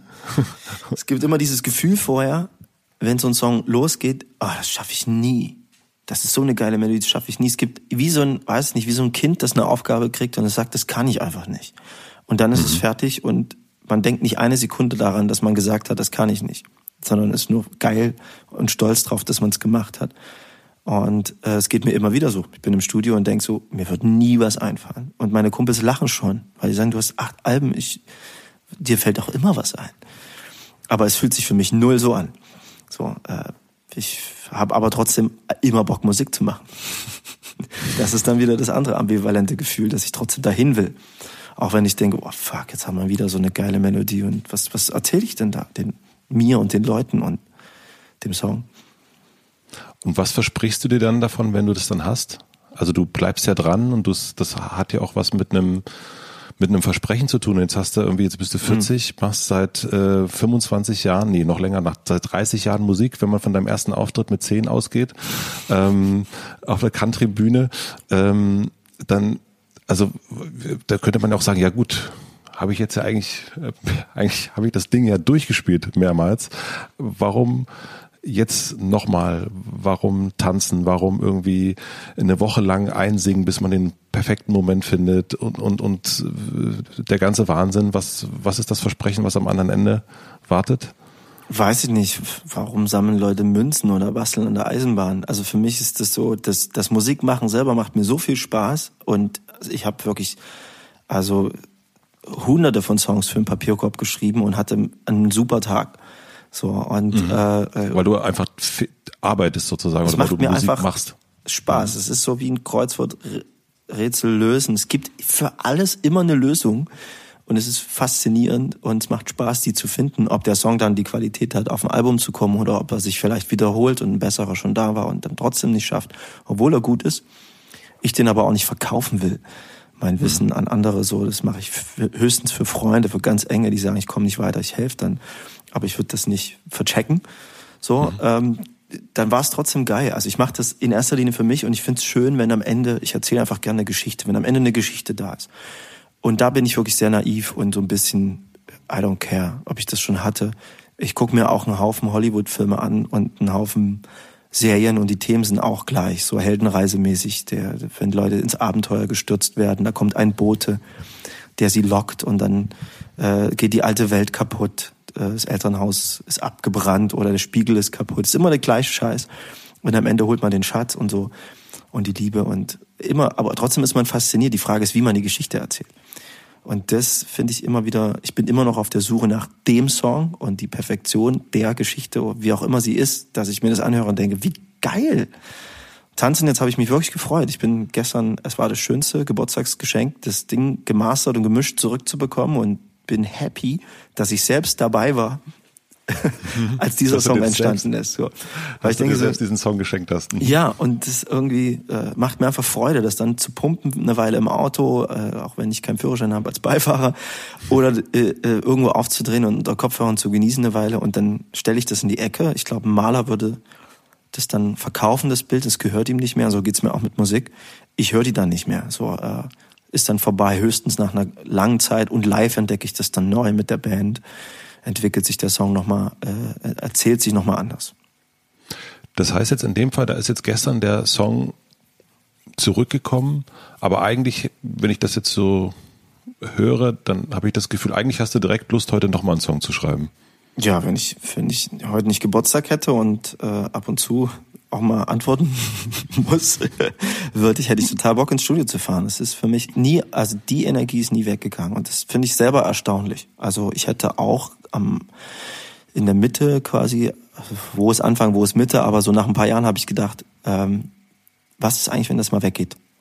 Wenn dieses diese, Feeling, diese Lust. diese Lust einfach so. Und ich spaziere gerne über Lust, äh, weil das äh, am schnellsten kommt man da ans Ziel. Also ich halte mich nicht auf mit Dingen, die keinen Spaß machen, auch im Studio. So im Sinne von, äh, na, da gehen wir doch woanders hin, auch wenn das vielleicht ein langwieriger Prozess ist und ich beißen kann ohne Ende, äh, weiß ich, dass man jede negative Energie wieder aufarbeiten muss, weil ein Song wie eine Batterie ist. Je mehr du da reintust und je mehr Energie da drin ist, desto mehr kann man sich aufladen. Und je mehr negative Energie im Raum ist, weil man sich über eine Zeile aufregt, na, da schreibe ich halt das Ende vom Song, wenn ich am Anfang nicht weiterkomme. Und so, wenn ich einen Refrain geil finde und den abfeier, dann höre ich den nicht bis zur Unendlichkeit und hole mir einen drauf runter, sondern ich nutze die Energie für die nächste Strophe. Selbst wenn ich die erste nicht habe. Und selbst wenn aus der zweite die erste wird, keine Ahnung, weil ich denke, der fängt so klassisch an, dann tausche ich einfach die Strophen. Dann ist die zweite, wo es mittendrin losgeht, die erste und schon ist spannend. Wo hast du die Erkenntnis mit der negativen Energie? Ähm, Was ich total spannend finde. Also habe ich noch nie gehört, so einen Gedanken. Na, aus der zusammen, aus, ich weiß nicht, aus dem aus der Erfahrung mit mit der Kreativität selber so und aus der Erfahrung mit Zusammenarbeit mit Musikern. Also es bringt nichts, wenn jemand sagt, ich finde das scheiße, weil das die und die Band schon gemacht hat oder der Sound da gerade aktuell ist. Dann sage ich, ja und jetzt? Scheiße finden ist, kann jeder. Was ist jetzt der Vorschlag? Wie geht's mhm. weiter? So, wir brauchen eine positive Energie. Wir müssen einfach hier rumspringen und es geil finden. Ich mag zum Beispiel nicht Leute, die im Sitzen Musik machen ähm, weil ich eine andere Art von Musik mache. Das heißt nicht, dass es nicht seine Berechtigung hat, sondern ich springe einfach gerne rum und nutze diese Energie des Geilfindens für den Song, bis er fertig ist und meistens äh, hat mich das schneller nach Hause gebracht. Ähm, äh, und finde auch, das kann man auf die ähm, ganz auf Politik übertragen. Ich finde, die besten Lösungen haben Menschen zusammen über Euphorie gefunden und nicht über Destruktivität. Sich hinzusetzen und zu sagen, äh, das und das ist scheiße und das hat noch nie eine gute Lösung gebracht. Also deswegen finde ich auch die AfD nicht geil. Weil die, mhm. das kann nicht geil sein. Die können über diese destruktive Energie nie zu einer geilen Lösung kommen oder nicht zu so einer geilen Lösung, wie man über Euphorie kommt oder Freude. Du hast äh, schon so ein bisschen einen ähm, quasi einen Einblick gegeben in dieses Textschreiben, also dieses äh, im Grunde ja auch so mir doch egal, wenn es irgendwie, äh, wenn es immer wieder das Gleiche ist, weil Hollywood macht ja auch immer wieder ähnliche Geschichten. Ähm, Na, also ich freue mich so schon, wenn ich, ich hatte zum Beispiel ein Thema, sorry, dass ich unterbreche, bei Handgepäck ja. hatte ich ein Thema ähm, über Kredit. Nee, auch. Äh, Fand ich super. Kredit, genau, das war auch, habe ich auch mit Barisch geschrieben zusammen und da fand man die Idee einfach geil. Manchmal ist einfach so, ich gebe dir einen Kredit, wenn es nur eine Energie ist und ich will das gar nicht zurück. Ich gebe dir das ja. auf Kredit leben. Das ist aber ein Song aus der Sicht der anderen, die mit Musikern zu tun haben. Das weiß nur mhm. keiner. ja, ähm, habe ich nicht gemerkt. Ich habe das nur rumgedreht und ähm, nee, bei Handgepäck hatte ich einen Song, da, äh, ich weiß jetzt gar nicht, wie er heißt. Ich glaube, äh, da geht es darum, dass ich warte vor der, also Reisebeginn oder so ist das. Es geht davon darum, dass ich die Reise anfange und dass diese Stunde warten am Flughafen, dass die geil sein kann, dass man die auch das genießen. Das ist glaube der erste Song tatsächlich. Ist es das? Kann ja. das sein? Ich glaube, es kann gut sein. Hm. Macht Sinn. ähm, und da war ich dann happy. Dachte ich, oh, das Thema hatte ich noch nicht. Fett. Also es gibt auch Songs, wo ich danach denke, so ich suche schon nach Themen, die ich noch nicht hatte. Aber ich verhindere mich jetzt nicht. Zum Beispiel, ich schreibe ganz viele Songs, über 30 pro Album, ähm, weil ich mich nicht äh, verhindern will oder mir einen Stein im Weg legen will. Ah, das Thema hatte ich schon. Zum Beispiel, wenn ich natürlich ein emotionales Ding habe oder eine Beziehung zu Ende geht, dann schreibe ich zu dem Thema mehrere Songs. Aber ich kann nicht nach dem zweiten sagen, das kannst du jetzt eigentlich nicht machen, weil hast ja gerade schon verarbeitet. Dann, dann kommt vielleicht der beste Song nie zustande. So, und deswegen schreibe ich fünf und leg die beiseite. Also, und bring aber nur einen aufs Album, weil es sich sonst langweilt. Sonst hört sich das an wie so, es gab mal so ein Kurs-Album, wo der so immer über seine verlorene Liebe gerappt hat, glaube ich, acht Songs. Da dachte ich auch irgendwann, jetzt reicht's, Diggi. Ich kann nicht mehr. Ähm, Stephen King hat mal gesagt, ähm, oder geschrieben in dem Fall sogar, äh, dass jeder Künstler zwei bis drei wiederkehrende Motive hat. Welche sind das bei dir, würdest du sagen? Wir nehmen mal Liebe raus. Du meinst Motive, Themen, Themen mhm. oder was? Mhm. Mhm. Ähm, ich bin zum Beispiel ein Momentmensch und jemand meinte mal, du bist ein Momentmensch. Und das stimmt auch. Ich lebe sehr im Moment. Äh, äh, und dieses, äh, das anzupreisen auch ein bisschen in den Songs, im Moment zu, weiterhin zu leben und den zu genießen, das mache ich auch für mich selber und es kommt immer wieder. Das, man hört immer so dieses Jetzt raus, so ein bisschen. Hm. Äh, dann, was immer wieder kommt, ist auch äh, Beziehungen, die nicht funktionieren, weil ich das wahnsinnig interessant finde und viel besser darüber schreiben kann und mich auch viel besser reinsuggerieren kann, auch wenn es mir vielleicht in dem Moment gar nicht so geht, sondern nur rückwirkend oder weil die Akkorde das vorgeben und mir auch einfach Mollakkorde mehr gefallen. Und da fetzt es nicht so drauf zu schreiben, dass alles rosig ist. Mhm. Und äh, das kommt auf jeden Fall wieder und weil ich einfach auch äh, gar nicht so viele Beziehungen hatte, weil ich das nicht, muss ich sagen, nicht so sehr brauchte und brauche wie andere Menschen. Diese Zweisamkeit mit einem, mhm. mit einem Menschen, das, äh, ich hatte immer die Musik, die mich sehr in sehr frühen Jahren gerettet hat und die meine erste Liebe war und das ist schwer daran zu kommen, muss ich sagen. Für andere. Und deswegen äh, ist das natürlich ein Hauptthema irgendwie. Da komme ich gleich, da möchte ich, da ja, möchte ich noch ein paar Sachen Habe ich dir schon angesehen. Hast, hast, du direkt an, hast du direkt gesehen. Trink mal, trink mal deinen Kaffee schnell. Na, ich habe auf jeden Fall noch ein Thema, was ich äh, immer wieder bei dir entdecke, ist äh, oder ist dieses etwas anfangen, etwas starten, losgehen, äh, ja. sich trauen. Ähm, also ich äh, laut Spotify äh, der beliebteste Song, den du je gemacht hast, ist äh, Neuanfang. Ähm, also mit zwölf Millionen, äh, mit zwölf Millionen Klicks. Ja. Geil, das wusste ich nicht. Ich hatte bis vor kurzem gedacht, warum der Song, weil ich den so gefühlt hatte in, in, mhm. in der Zeit, als ich ihn gemacht habe. Und man und immer noch so blöd bin und manchmal nach YouTube gehe, was überhaupt ganz anders, also im, mhm. für meine Hörer äh, ist YouTube gar nicht so relevant, sondern dann steigen sie doch eher auf Hören um, äh, mhm. wenn es schon keine CD mehr gibt. Und da habe ich immer gedacht, Neuanfang zündet gar nicht so wie jetzt andere Sachen. Und warum eigentlich? Das hatte ich so, das hatte ich so, so eine schöne Beschreibung einer Energie in einer Zeit, wo es mir gar nicht so gut ging. Das freut mich sehr, dass du jetzt diese Zahlen sagst. Die habe ich mir gar nicht angeguckt auf Spotify. Ja, schauen Sie mal rein. Ich glaube, Neuanfang und Achter, Achterbahn sind die beliebtesten Songs von mhm. Clüso. Was ja schön ist auch, was ich auch dachte, dass das ähm, neue Songs sind dass es eben nicht bei ganz vielen, äh, also ich sag mal so bei Oasis, äh, gibt's jetzt auch nicht mehr, aber ist es halt Wonderwall ähm, und das ist halt auf dem ersten oder zweiten Album und danach sind noch sehr, sehr viele andere Songs gekommen. Und ich finde, das ist eigentlich ein krasses Kompliment an einen Künstler ist, was die Hörer einen da geben, äh, dass es irgendwie das ja, es war das letzte Studioalbum. Also dass das, das genau, dass es weitergeht, das ist, das ist super schön. Oder jetzt, sag mir, was du willst, ist erfolgreicher als fast jeder Song, den ich gemacht habe in der Zeit, also in der Anfangszeit jetzt. Hm. Äh, performt der sehr gut. Sagt, der performt. äh, der ist jetzt seit vier Wochen auf Platz eins der deutschsprachigen Songs und das hatte ich noch nie Geil. so lange so äh, in, im Radio. Aber ich habe bei dem Song auch gedacht, dass du das auch wolltest, als ich das Absolut. gehört habe. Ich habe so ich habe gedacht, ja, der ist jetzt nicht, das ist kein, das ist nicht zufällig ein Hit geworden. Nee, ist es nicht, aber in der in der in der Arbeit ging es sehr schnell. Also ich habe mich, um ehrlich zu sein, ich habe wirklich ähm, rumgehört mit Leuten, weil ich dachte so, okay, ich habe jetzt Handgepäck, das Album will gar nichts und das sieht man auch an den Zahlen. Das ist aber nicht schlimm, das ist ein Liebhaberstück.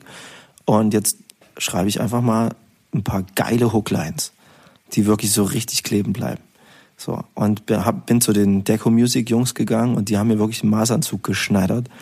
Der ist großartig, haben sofort gesagt, ja, und da muss es edgy sein, aber und plötzlich habe ich so äh, wirklich über ein paar Tage auch Ed Sheeran sowas gehört, was ich vorher gar nicht so gemacht habe und fand es immer geiler und finde es auch wirklich, das ist eine Disziplin und eine Kunst, ähm, nur die meisten Songs, die so äh, quasi von der Melodie sind, wie Sag nur, was du willst, würden, glaube ich, dann eher um Liebe gehen. Und das wollte ich aussparen. Ich hatte so Bock, keinen Liebessong zu schreiben auf eine Hook, die so ist wie, ich hatte es ja vorher in so einem Fantasie, äh, mhm. Englisch. Und dachte mir so, oh, jetzt nicht noch ein Love-Song, das halte ich nicht aus. Und dann habe ich einen Dialog zu mir selber quasi ähm, äh, gemacht und finde es auch schön. Dann passt es wieder. Fällt es dir schwerer, über Liebe zu schreiben oder schwerer, nicht über Liebe zu schreiben? Nee, es fällt mir schwerer, nicht über Liebe zu schreiben. Es geht aber jedem so, mit dem ich mal geschrieben habe oder jeden Künstler, mit dem ich mich unterhalte, die Musik machen. Das ist einfach ein Stoff, aus dem tausend Träume und Albträume sind. Und du kannst da einfach tierisch viel rauszerren und, ähm, äh, und sofort Zugang finden. Das ist, es ist auch, und für die Leute auch, für den Hörer natürlich auch ähm, es ist viel schwieriger, eine Geschichte des, zu schreiben, wo man versteht, wo man ist, in welchem Raum und wo die Figur langläuft und wie die sich entwickelt und was passiert, als Zuhörer auch. Denn jeder ist zugemüllt durch sein eigenes Leben, dass man nicht erwarten kann, dass jeder ganz genau hinhört. Äh, und ich finde, jemand, der das gut macht und die Bewunderung dafür ist halt Udo Lindenberg, wo ich denke, so, die klingen manchmal so simpel, die Songs, sind sie aber nicht, weil er schreibt Geschichten, denen man wirklich folgen kann. Und das ist eine sehr schwere Disziplin, eine gute Melodie zu finden und Figuren und dann noch eine Geschichte zu erzählen und so weiter. Und, aber es macht mir auch Spaß. Mache ich sehr gern. Mhm. Und weil wir ja schon bei der Liebe gerade sind, mhm. äh, ähm, wenn du wenn du für dich weißt, dass die, äh, dass deine Nummer eins Liebe die Musik ist, ähm, wie schwer ist es für andere, mit dir dann zusammen zu sein? Muss ich die fragen? Ich weiß, aber die sind, die ich wollte es halt nicht sagen. alle Ich nicht habe überlegt, ob ich sage. ähm, ich glaube, es ist nicht so. Irgendjemand hat, oder ich habe mal irgendwo einen Satz gehört, so mit Künstlern kann man eigentlich nicht zusammenleben, aber es ist die Mühe wert. Und ich kann schon viel geben auch an Energie. Es bleibt halt nur nicht aus, dass ich äh, ab und zu weg bin. Und das kann auch unter Umständen sehr interessant machen oder sehr ermüdend sein. Dass halt jemand quasi zu 150 Prozent da ist und man vielleicht als Partner begreifen muss, das ist nur heute so. Und nicht immer. Das ist nicht die Realität. Und gerade in der Anfangsphase. So, wo derjenige denkt, krass, der ist ja immer voll präsent und voll bei mir. Aber ich bin dann eben auch, wenn ich weggehe, woanders voll präsent. Und voll dort.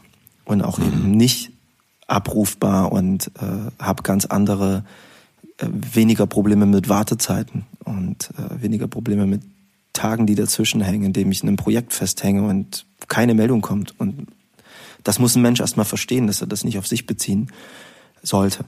Das ist total schwierig. Mir geht's ja genauso. Wenn ich eine SMS irgendwo hinwerfe und es kommt nicht zurück, dann denke ich auch, was habe ich denn jetzt falsch gemacht?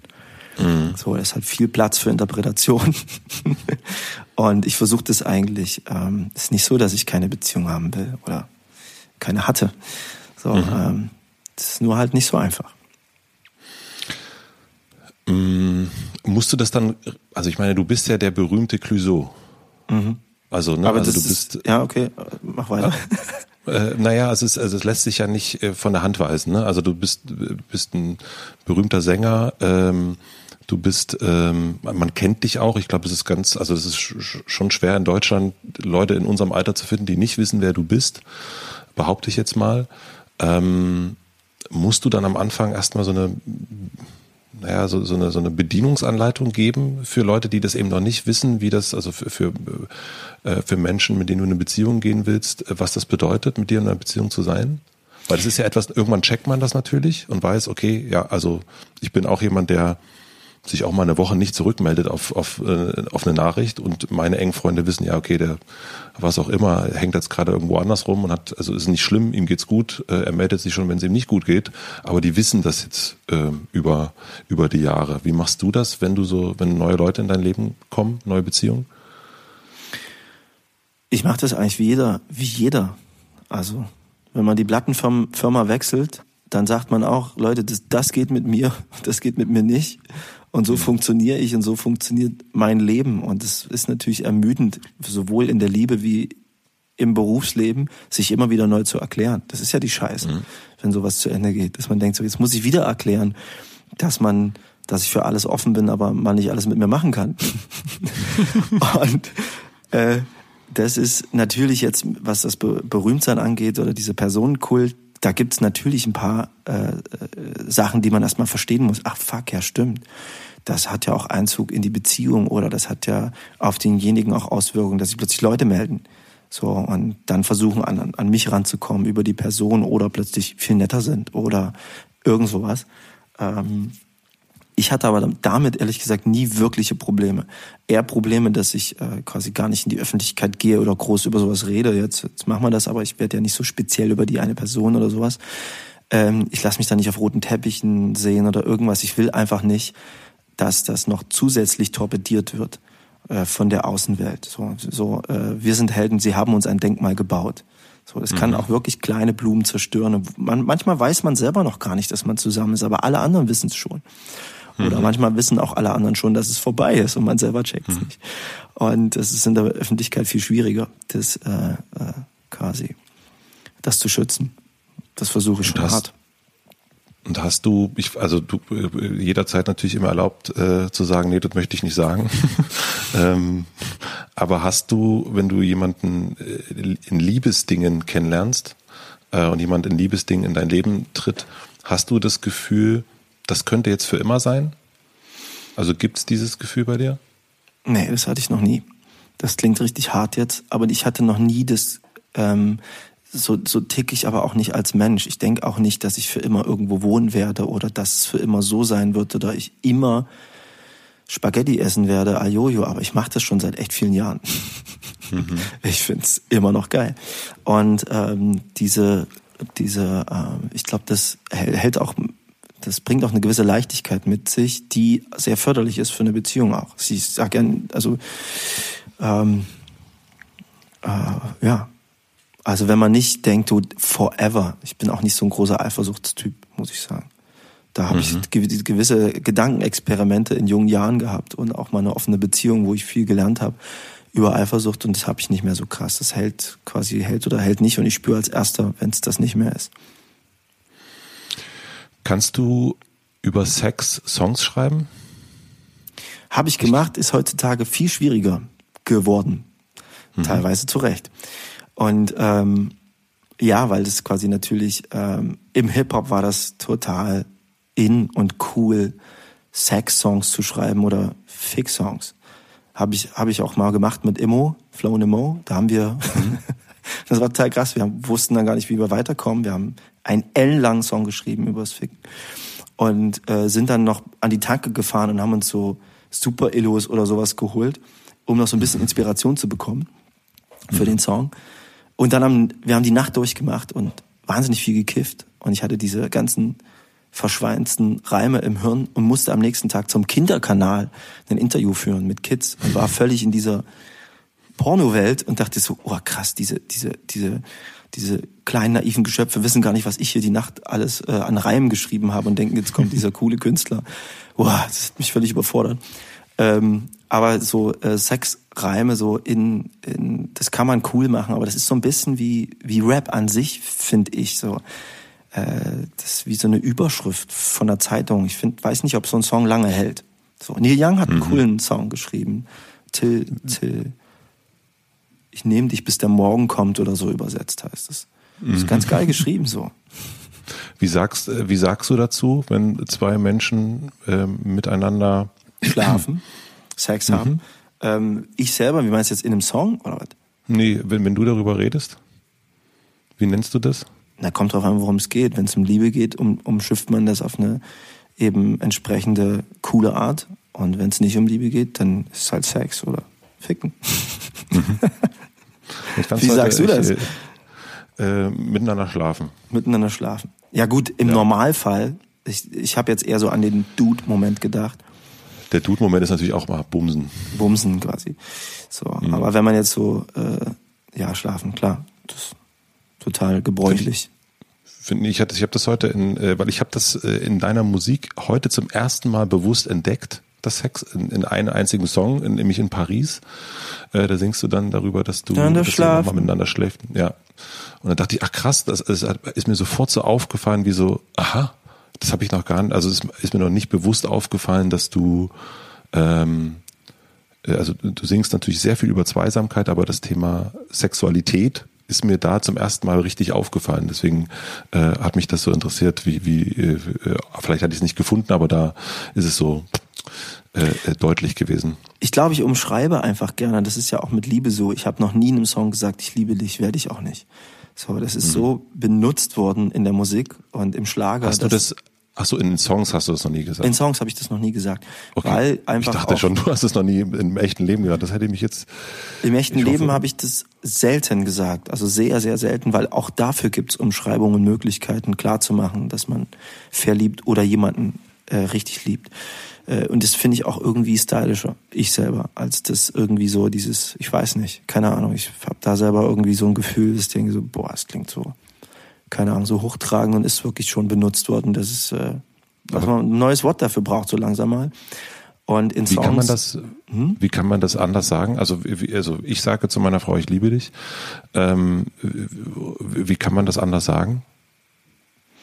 Also was sind, was sind für dich schönere, schönere Sätze, die nicht so, also in deinen, ich kann das auch nachvollziehen, du kommst ja so, für dich ist über ist Liebe wörtlich zu machen und auszusprechen, ist, äh, ist ja auch ein Stück weit Arbeit, weil es um Songs geht auch. Also weil Liebe in Songs, also so ich arbeite nicht mit Liebe sozusagen. In, also das hört sich so hart an, aber du ja. weißt, glaube ich, was ich meine. Ich arbeite künstlerisch, äh, also sowieso nicht, aber ich äh, arbeite nicht Künstler, also ich arbeite nicht mit Liebe in, in, in, in, in wörtlichen Sinne. Da fange ich selbst an zu stottern. Siehst du? Und das ist ein Grund, warum ich das in Songs nicht mache, weil ich habe keinen Bock, dass es mir in einem Live-Moment die Beine wegzieht, nur weil ich diese Stelle jetzt äh, so beschreibe, wie sie ist, als wenn ich sie umschreibe, man das Gleiche fühlt, finde ich es mhm. manchmal hinderlich, wenn man da jetzt über Sex so explizit spricht und vor 10.000 Leuten steht und das Wort Schlafen sagt, ist selbst bei Paris ähm, schwierig, aber es ist ja auch ein fragiler Song, das passt einfach. So mhm. und ich finde so einen Moment, sowas zu sagen, ähnlich wie im richtigen Leben, passt nicht immer. Man redet nicht überall über Sex oder über, über sowas quasi in der Art. Und in meine Songs präsentiere ich mit mir selber und ich trage die ja auch, ich lebe die ja auch in dem Moment. Und ich habe mehr Power, wenn ich quasi das umschreibe. Und bei Liebe ist es genauso. Manchen, bei manchen und bei mir selber kommt es komisch und sehr schleimig, wenn man das so in Songs ständig äh, erwähnt oder so. Das ist, äh, würde mir auch Kraft ziehen, einfach so. Und dann mhm. suche ich die Beschreibung, die mir gefällt und habe mehr Power. So, und im richtigen Leben mache ich das an, anders, weil ich das nicht so oft benutzen will. Das heißt nicht, dass ich das nicht mache. So. Aber ich, man kann ja auch sehr oft sagen, ich hab dich lieb und ich hab dich so wahnsinnig lieb. Das ist das Gleiche wie zu sagen, ich liebe dich und dann sagt man an einem bestimmten Moment, ich liebe dich. Oder in anderen Momenten malt man mal ein Herz an Spiegel oder so. Mhm. Ach so, meinst du das mit, mit Umschreiben? Ja, mhm. oder kauft eine Blume. Ich bin auch kein Typ, der Blumensträuße kauft. Finde ich auch zu übertrieben. Eine Blume reicht. Du hast mal ähm, geschrieben, du hast ein, ein Buch rausgebracht, äh, 2010, und da gibt's ein, einen Satz, den ich, äh, den ich spannend fand. Also gibt's viele spannende Sätze, aber eine ist, Wahnsinn, welche inneren und äußeren Kämpfe bei jedem Werk dieser Welt mitschwingen, sofern man nicht daran scheitert. Ähm, was sind das für Kämpfe? Die inneren und äußeren Kämpfe. Wo habe ich das gesagt? Das ist in Von über, oder Buch. was? Mhm. Ja. ja. da gibt's ein Buch über das äh, Albert, Albatros äh, Gedicht. Ah, genau. Ah, ja. Und, und da ist, ist, diese, ist diese Erkenntnis drin. Ähm, ja, das liegt aber auch an Albatros. Albatros ist einer meiner Lieblingsgedichte und da geht's ja so ein bisschen um die. Du kannst es auswendig, habe ich, hab ich gelesen. Kann es auswendig, genau. ähm, da geht's ja um die Diskrepanz der menschlichen Seele. Also es geht um äh, wirklich diese Zerrissenheit des Künstlers, der die Nähe zum zum Normalen sucht und auch zu, zu, zu, zu dem Menschen, der quasi äh, ein normales Leben führt und gleichzeitig wie der Albatros eben, wenn er seine Flügel ausbreitet, wegfliegt. Und der Albatros in dem Gedicht wird ja auf dem Boot geneckt von den Matrosen. Mhm. Und diese Diskrepanz der men menschlichen Seele des Künstlers, das ist halt so dieses, was ich da so raushöre. Ähm, wer war das? Baudelaire, genau. Mhm. Ähm, und das geht einem manchmal so, dass, äh, oder geht mir so in Songs, dass ich ein Thema präsentiere äh, und natürlich einen inneren Kampf führe. Einerseits, dass ich gar nicht weiß, was ich erzähle. Ich bin nicht der Typ, der sich hinsetzt und sagt, ich schreibe jetzt einen Song über. So, so tick ich nicht, weil da würde ich mir auch ein bisschen was verbauen, weil auf dem Weg, genauso wie ich erzähle und denke beim Reden und dann komme ich irgendwann an und finde auch tolle Sachen, so schreibe ich halt auch Songs. Und manchmal fällt mir dann auf, ach scheiße, das beschäftigt dich gerade mhm, wie werde ich jetzt diesem Thema, das mir so selbst so nahe geht plötzlich, ähm, gerecht und ohne jetzt hochtragend zu wirken, den großen Chorus drumherum zu machen, trotzdem Refrain anzubieten. Äh, und ja, manchmal ist es auch einfach äh, ein Kampf, immer wieder sowas zu finden auch, was ehrlich ist, ohne dass man anfängt, sich was auszudenken. Und aber diese inneren und äußeren Kämpfe, also ich verstehe das Innere. Also ich verstehe sozusagen den, mh, hm, kann ich jetzt sagen, dass ich dich liebe im Refrain oder nicht? Also so eine, die, die, das, die Selbstgespräche, die, die man dann hat, oder oh, ist das jetzt ja total kitschig, meine Güte. Der äußere ähm, Kampf ist quasi ähm, das Werk oder dem, dem Moment, den man selber hat, vielleicht auch als Gemeinschaft, als Band. Ich kann mich daran erinnern, wir hatten das Album so sehr dabei aufgenommen in Spanien und Ralf Meyer, der Produzent, den ich sehr mag, kam dann zu uns, zur Band, hat gesagt, Leute, äh, ihr habt noch nicht so viele Alben gemacht, ich habe schon ein paar gemischt und auch produziert. Das geht jetzt los, wenn ihr das rausbringt, dass das von außen torpediert wird. Lass uns diesen Moment hier auf der Treppe und die Tage, die wir hatten, wie so eine Blase um dieses Album machen und egal wie das torpediert wird, lass uns das nicht nehmen. Egal welche Ansichten man bekommt aufgrund der Außenwahrnehmung und auch der Kritik, lass uns das nicht wegnehmen das, was hier Tolles passiert ist. Ist ein wundervolles Album, ein ganz toller Moment. Und das fand ich ganz beeindruckend und wirklich so gänsehautmäßig. Ich dachte so, und das habe ich mir bewahrt bei So sehr dabei.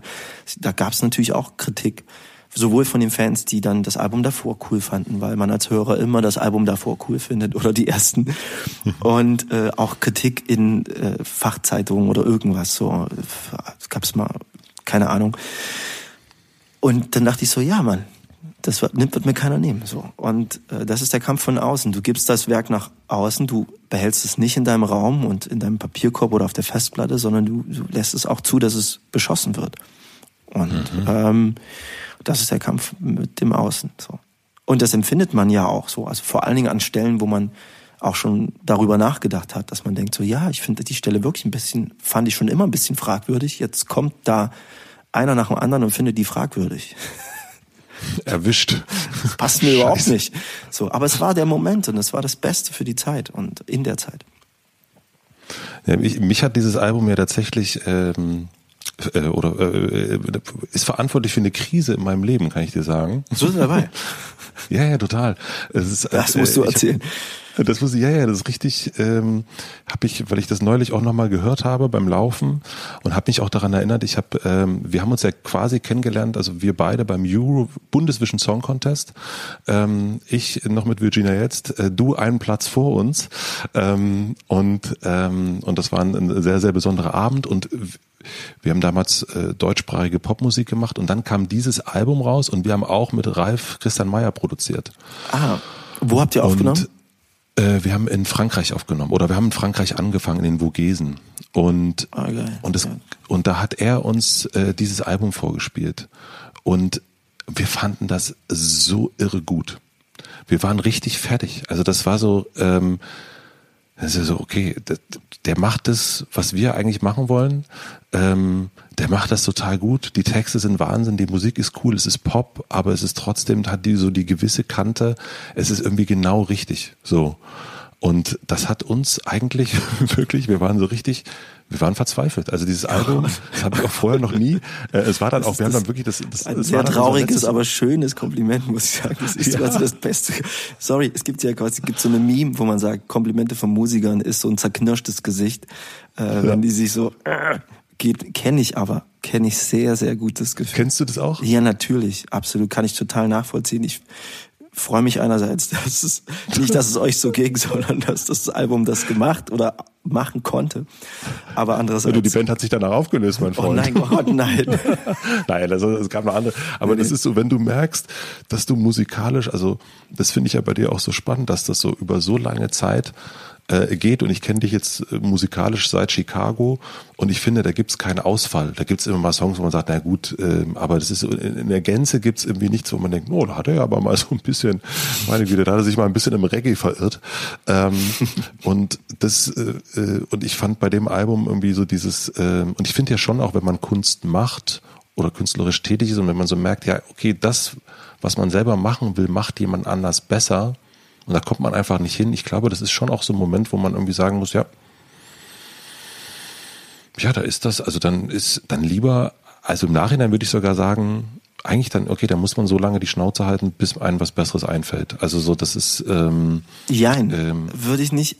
Geht mir sehr oft so und ich habe das auch und habe auch Zeiten, wo ich große Zweifel habe. Und ähm, jetzt zum Beispiel, ich, ich will jetzt ein urbanes Album machen wo wirklich die, am Anfang habe ich sogar teilweise Rap-Songs geschrieben, jetzt habe ich das dann doch in Melodien gepackt, weil ich gemerkt habe, das ist meine Stärke und habe auch so Sachen wie Treadman, Treadman gehört und dachte so, was für ein fetter, geiler, moderner Sound, was für super Texte, ja.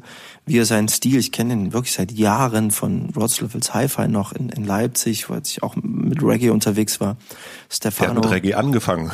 Genau, Stefano und der hat schon immer, also so, der braucht kein Autotune, der kann einfach super singen auch und wie er die Wörter setzt und das irgendwie und das ganze Produkt ist einfach wirklich auch großartig. Und ich saß dann da und dachte, scheiße, das ist gut, das ist quasi eigentlich das so ein Style, wie ich gerne machen würde im Urban, aber, aber das bin nicht ich. Und ich, ich glaube, ähm, dass man so äh, äh, oder hatte wir hatten das auch als Band zu so sehr dabei Zeiten hatten wir das mit Radiohead. Das kam nämlich genau zu dem Zeitpunkt raus dieses Rainbow Album es kam mhm, genau in dieser das haben wir in Spanien quasi die den Release des Albums gefeiert und waren auch genauso im Arsch. Und gedacht mhm. haben fuck die machen das so geil und spielen so gut. Aber ich finde nicht mehr und das ist jetzt genau äh, meine Erfahrung was mich auch da rausgeholt hat ist quasi dann einfach zu Leuten zu gehen und auszuprobieren. Wenn man merkt, dass man selber nicht weiterkommt, einen Verbund bilden, weil mehrere Gehirne einfach ein größeres Gehirn bilden und äh, mehrere und Leute zu finden, die das lieben, was man macht äh, und verliebt sind in das, was man macht, weil das einen pusht ohne Ende und die Stärken ausbauen und nicht die Schwächen. Totaler Quatsch zu sagen, ich kümmere mich um meine Schwächen in der Musik, sondern ich kümmere mich um meine Stärken und mach aus der Udo sagt immer, ja, äh, ich kann eigentlich nicht tanzen, so ist so ein bisschen ne, bisschen komisch irgendwie, habe ich einen Style draus gemacht. Und dann macht er seine komischen Bewegungen äh, zu einem mhm. Stil. So, das ist die mhm. einzige das, das Einzige, was, was, was ich empfinde, ist, dass man die Schwäche aufzeigt und äh, damit umgeht, aber nicht, dass man die aufarbeitet und besser wird, finde ich, sondern ich baue einfach die Stärken aus und kümmere mich darum. Und das holt mich dann da wieder raus. Was kann ich gut? Was ist denn eigentlich, was wir gut können? Und wo, wie können wir das jetzt umsetzen, bis die neue Euphorie kommt? Und dann geht's ja wieder. Ähm, dann läuft's ja wieder ein bisschen, bis der nächste Zweifel kommt. Alles wegmäht. Gibt es denn, also so, also wenn man so die groß, also du hast jetzt gerade schon Udo gesagt, ähm, bei den und ich habe immer so wieder das Gefühl, dass es für, das wechselt natürlich auch, aber das ist bei den meisten Menschen, die irgendwie Kunst machen, ob es ein Fotograf ist, ob das ein Sänger ist, ob das äh, ein, ein, ein Maler ist, es gibt immer einen anderen, den man immer wieder anguckt immer. und und immer so bewundert, aber gleichzeitig auch immer so ein so ein bisschen zerknirscht ist, wie du es erst schon gesagt hast. Also immer ein bisschen, so ein bisschen hasst und immer ein bisschen so und immer absolut. So. Wer ist es bei dir? Ähm, Damon Alban zum Beispiel. Mhm. Großartig, wie der seinen Weg geht und keine Angst hat. Äh, Everyday Robot ist wirklich kein Pop-Album und hat einen sehr geilen Sound und ähm, klar gibt's da auch äh, die eine Nummer, die sie dann präsentiert haben, was was Tambourine, ah, ich weiß es gar nicht, welche Nummer dann die Single war. Aber das ist einfach ein richtiger Künstler so und und mhm. dann fängt er an mit singen. So bei mir ist es manchmal so, ich habe eine Stimme wie ein alter Wein. Das ist ein guter Vorteil, um verschiedene Sachen zu machen. Merke ich jetzt wieder. Ich singe auf den einen Backtrack und auf den anderen und trotzdem ist es Clouseau, Juhu. Aber an anderen Stellen äh, brauche ich manchmal Tage, um was geil einzusingen, weil meine Stimme einfach nicht sofort immer so funktioniert, wie ich will. Hm. Ähm, und ich das auch nie so ausge ausgebaut habe, muss ich sagen. Das, hm. Da würde ich das mit der Schwäche dann doch wieder revidieren. An der Stelle hätte ich doch ein bisschen mehr Gesangsunterricht. Aber Damon Albarn macht's Maul auf und es klingt geil. Und er singt hm. einfach geil. So. Und das kennt jeder, andere Künstler auch. Und äh, äh Snoop, es gibt auch Rap Rapper, die sagen, wenn Snoop Doggy Dogg irgendwas vorliest, klingt's geil. Wenn Common Sense rappt, dann hat es gleich Flow. Und wenn Jay-Z, so, weißt du, Rapper haben das auch untereinander, wo jeder seinen Style hat. Ähm, gibt es für dich auch in Deutschland? Ja. Sagst du das auch hier? Ich finde, ähm, selten. Ich, ich mag selten deutsche Musik. Ähm, finde dann, ich finde, Materia hat schöne, schöne Bilder immer großartige mhm. Bilder, die mich sofort in das Gefühl bringen, ohne dass ich den ganzen Song zu 100 Prozent lyrisch abklopfen muss und sagen muss, das ist das Werk oder das macht alles Sinn oder das. Ich habe jetzt verstanden, worum es da geht. Manchmal verstehe ich bei vielen auch, auch nicht, worum es geht. Aber ich finde, bei Material, Materia äh, bringt mich in so mit so kleinen Zeilen sofort in das Gefühl des Songs. Und ich weiß sofort, mhm. alles klar. I got it. Mhm. So, Kraftclub haben eine super, haben, haben, sind einfach so, so machen so super Kurzfilme und finden immer ein Thema. So, ähm, ich finde jetzt die Melodie immer gleich. So, das haben wir damit dann. Aber ich finde, die haben immer geile Themen und die schaffen es, ein Thema zu finden. Äh, und ordnen den Song auf so eine geile ironische Art diesem Thema unter. Das kann ich nicht, weil ich eben so nach der Nase nachschreibe. So, mhm. so und da ist es da so, die haben gute Konzepte einfach. Mhm.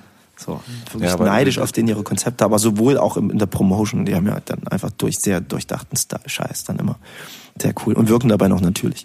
Bin ich neidisch drauf. Und äh, dann äh, wo war ich letztes Mal auch eifersüchtig? Nee, dann sind es höchstens Art und Weisen, wie manche Leute singen können oder Stimmen haben oder so. Hm, da, da kann man, ja, da kann man, obwohl man da nicht so richtig neidisch sein kann, finde find ich. Also so, wenn jemand so, also ne, Damon Alban zum Beispiel, wenn der, das stimmt wirklich, so, der hat ja wirklich, der macht den Mund auf und du denkst, Der kann wirklich alles singen, ist unglaublich. Und es klingt einfach sofort schön einfach. Und das ist aber, das ist ja so ein, das sagte Jürgen Vogel mal, das ist ein Talent, das hast du dir nicht erarbeitet. Äh, das hast du einfach. Ja. Ähm, und deswegen, da brauchst du auch nicht stolz sein oder auch neidisch, weil das, ähm, der kann niemand was dafür, dass das da ist. Und das find, fand ich irgendwie einen ganz, äh, ganz guten Einwurf. Ähm, das meine ich auch vorhin mit der Kraft, die einem selber manchmal nicht bewusst ist, wo ich quasi gemerkt habe, da habe ich was und dann wird man so ein bisschen ungenießbar den anderen gegenüber, weil man davon ausgeht, das hat jeder. Das ist wie so eine Mini-Superkraft, ne? So Superman, der die Couch anhebt und darunter Staubsaugt äh, und merkt gar nicht, dass andere sich da einen abwuppen müssen. Ähm, merkt man das am besten, wenn man mit anderen Menschen arbeitet und nicht nur immer seinen Scheiß macht. So, mhm. die eigenen Stärken quasi so. Wenn ich mit anderen Sängern arbeite, die wahnsinnig gut sind, äh, dann denke ich, boah, kann der das wegsingen? Ist ja unfassbar. So und äh, an anderen Stellen denke ich, warum kann der das nicht so einfach sagen? Sag doch mal das so, so mhm. ganz äh, so wie das Gefühl ist. So. Und dann hat der damit plötzlich eine Schwierigkeit und wir hängen an der Stelle und ich denke so, boah, das fällt mir total leicht. Dinge mhm. zu sagen, wie sie sind und das auch das nötige Gefühl mitzubringen und ein bisschen drauf zu scheißen, so an der Stelle. Und ähm, ja, also die eigenen Stärken kriegt man mit, wenn man im Verbund mit anderen Dinge macht, einfach so. Und da auch was gibt, so da lässt. Ähm, du hast gerade so von, von guten Konzepten gesprochen. Äh, also bei, bei Kraftclub hast du das so ein, so ein gutes Songkonzepte. Ähm, gehst du da auch manchmal so ran, also so konzeptionell und, und also wenn du jetzt so ein, das neue Album gerade machst, das hört sich ja schon, also ist äh, komplette Gegenteil natürlich von Handgepäck, aber ähm, das hört sich schon sehr nach, okay, es hört sich schon an wie ein Konzept eigentlich, ne? Du willst urbaner werden, ähm, du, ähm, du hörst dir sowas wie Trettmann an, das ist ja schon irgendwie was anderes als, keine Ahnung, äh, Damien Rice hören oder so. Stimmt, ähm, aber muss ich sagen, habe ich vorher auch gemacht. Es gibt, ich habe auch ganz viele Songs, während ich Handgepäck gemacht habe, wo ich natürlich viel ähm, akustische Songs gehört habe, habe ich aber auch viel Rap gehört oder viel Zeug, was rausgekommen ist, äh, ähm, Anderson Pack zum Beispiel oder so, mhm. wo ich dachte, boah, will ich so einen Song machen? Und das mhm. ist, ich packe mal erst einen großen Topf alle meine Wünsche rein und produziere drauf los äh, von allen Sachen, die ich geil finde und kopiere die eiskalt äh, im Stil, um herauszufinden, wie viel ich davon von der Farbe mitnehmen kann. Und habe mhm. gemerkt, wenn ich auf Anderson Park ab, ab Fire und Backtracks baue und so singe wie er, klinge ich ein bisschen wie Max Herre. Mhm. Weil es im Deutschen dann, wenn es so ausgecheckt ist, klingt es halt wie jemand, der diese Nische schon besetzt hat. Für mich persönlich. Und mhm. äh, bei Trettmann habe ich gemerkt, okay, das kann man nicht geiler machen. Das klingt sofort kopiert, sobald man es nur ein bisschen kopiert. Ich muss dann wieder weicher singen, habe auch einen Song geschrieben, der so eine Reimstruktur hat, auf dem Beat genauso geht. Einfach um herauszufinden und weil ich es geil finde, in dem Moment, das so abzureiten. so. Und ähm, habe aber dabei gemerkt, okay, aber für die Erzählweise finde ich diese angerissenen, angeschnittenen Bilder ganz geil. Das nehme ich mit, dass ich nicht jeden Satz so ausbaue, dass er in einem Buch stehen könnte, mhm. sondern dass er einfach wie so eine, wie so ein Dylan-Song, so kommt die eine Zeile und dann ist nicht alles ausgearbeitet, wie im Trap gerade. So, es wird einfach nur ausgesprochen. So. Was ich finde es total spannend, dass du so, also wie, wie, wie sich mir das so darstellt, dass es einerseits so ein, ähm, dass du deine Songs, auch dass du die nicht so, äh, so lieb hast, also so, also du probierst einfach aus und guckst und malst und dies und das, also wenn man das jetzt mal überträgt auf den Maler, aber du bist nicht so ähm, das sind jetzt nicht so die krassesten Darlings. Ich habe so das Gefühl, du kannst die auch einerseits loslassen, relativ schnell, weil du, du probierst das aus und bist dann nicht so, ah, den muss ich aber irgendwie festhalten, sondern äh, du nutzt ähm, die Bilder, um irgendwann zu dem Bild zu kommen, wo dann die Perle ist. Also das ist, du, du, das ist wie so über Steine äh, bis zur Insel zu kommen, es so ein bisschen. Genau, du hast aber es ist genau so und manchmal finde ich die Perle erst nach dem Album. das ist richtig hart. Das ist richtig hart, aber es ist auch nicht schlimm, weil es ist das Beste aus der Zeit. Es sind in, also es ist ja keine Bibel, die wir raushauen als Musiker. Es sind mhm. nur Songs, die was mhm. auslösen und ausgelöst haben in dem Moment. Und es war in dem Moment das Beste, was da war für die Zeit. Und zum Glück, also zu Zeiten von, ich sag mal, zu Albumzeiten, jetzt mache ich ja wirklich, ist der, jetzt der beste Moment für mich ever, weil ich sehr viel schreibe und wenn ich einen Song fett finde und merke, der strahlt und es ist eine Perle, dann hau ich ihn raus. Mhm. Vorher habe ich ein ganzes Album gemacht und dann musste ich mir drei Singles raus poolen und mit, mit der Plattenfirma diskutieren und sagen, ja, aber ich würde jetzt gern das erzählen als Künstler chronologisch. Äh, ich hatte gerade ähnliches Thema. Ich weiß, dass es eine super Single ist, aber, aber so geschichtlich gesehen, chronologisch passt das doch gar nicht. So, dann ist man doch nur der, der Schnuffi oder so. Keine Ahnung.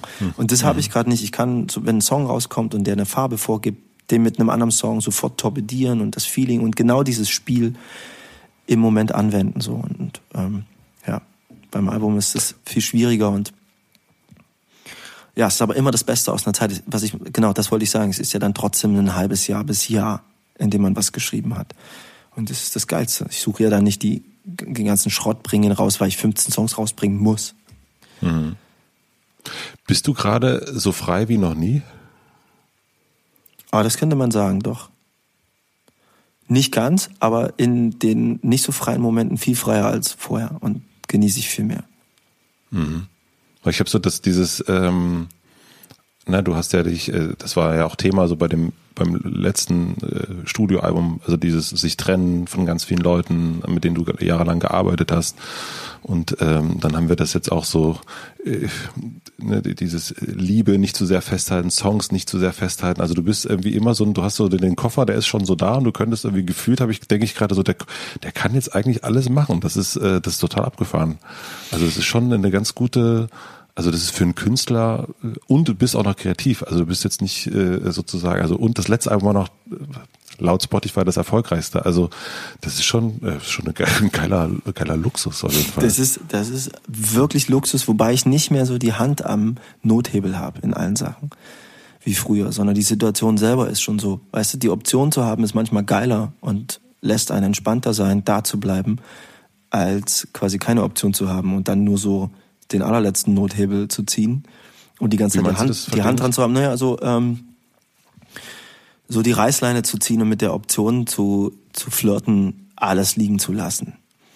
Den Molotow anzünden und hinter sich die Stadt abbrennen, ist nicht mehr so das Feeling da, dass ich alles abreißen und abbrechen muss. Ich kann ich habe mein Zuhause und äh, fühle mich äh, bei bestimmten Menschen sehr wohl und äh, fühle das gerade und habe die Freiheit, weil ich mich erklären kann, viel besser als früher. Und äh, auch Dinge sofort ansprechen und nicht mehr so eine Harmoniebedürftigkeit habe, im Momenten so einen Schiss habe. Das, das bewundere ich übrigens auch an, an Stucki. Der kann Dinge einfach ex wirklich ansprechen, selbst wenn er Leute neu kennenlernt, denen auch sagen, ich finde, das ist ein sehr seltsamer Satz, den du gerade gesagt hast der sagt aber sehr viel über dich aus oder so. Das, das würde ich aus Harmoniebedürftigkeit manchmal gar nicht machen, weil ich das dann wieder abbauen muss. Und das habe ich gerade nicht. So, da, da ist die Freiheit gerade im Moment, dass ich vorher erkläre und sage: Hey Leute, ich weiß bis hierhin ähm, äh, hat es den Anschein gemacht, dass ich das und das wollte, aber ich will jetzt was anderes und ich sage das lieber schnell, ähm, bevor jemand enttäuscht ist weil ja Erwartung ein großes Ding ist, so bei, bei uns Menschen. Und äh, ich habe jetzt da im Moment keinen Bock drauf. Will aber nicht sagen, dass das alles scheiße war. War super bis hier. Aber ich möchte jetzt nicht mehr. Und das fiel mir früher sehr schwierig. Äh, sehr, sehr Wie hast schwer. du das gelernt? Durch die Trennung eigentlich von meiner Band, von meiner alten Band und von den vielen, vielen Menschen, die irgendwie an mir dranhängen und ich an denen dranhängen.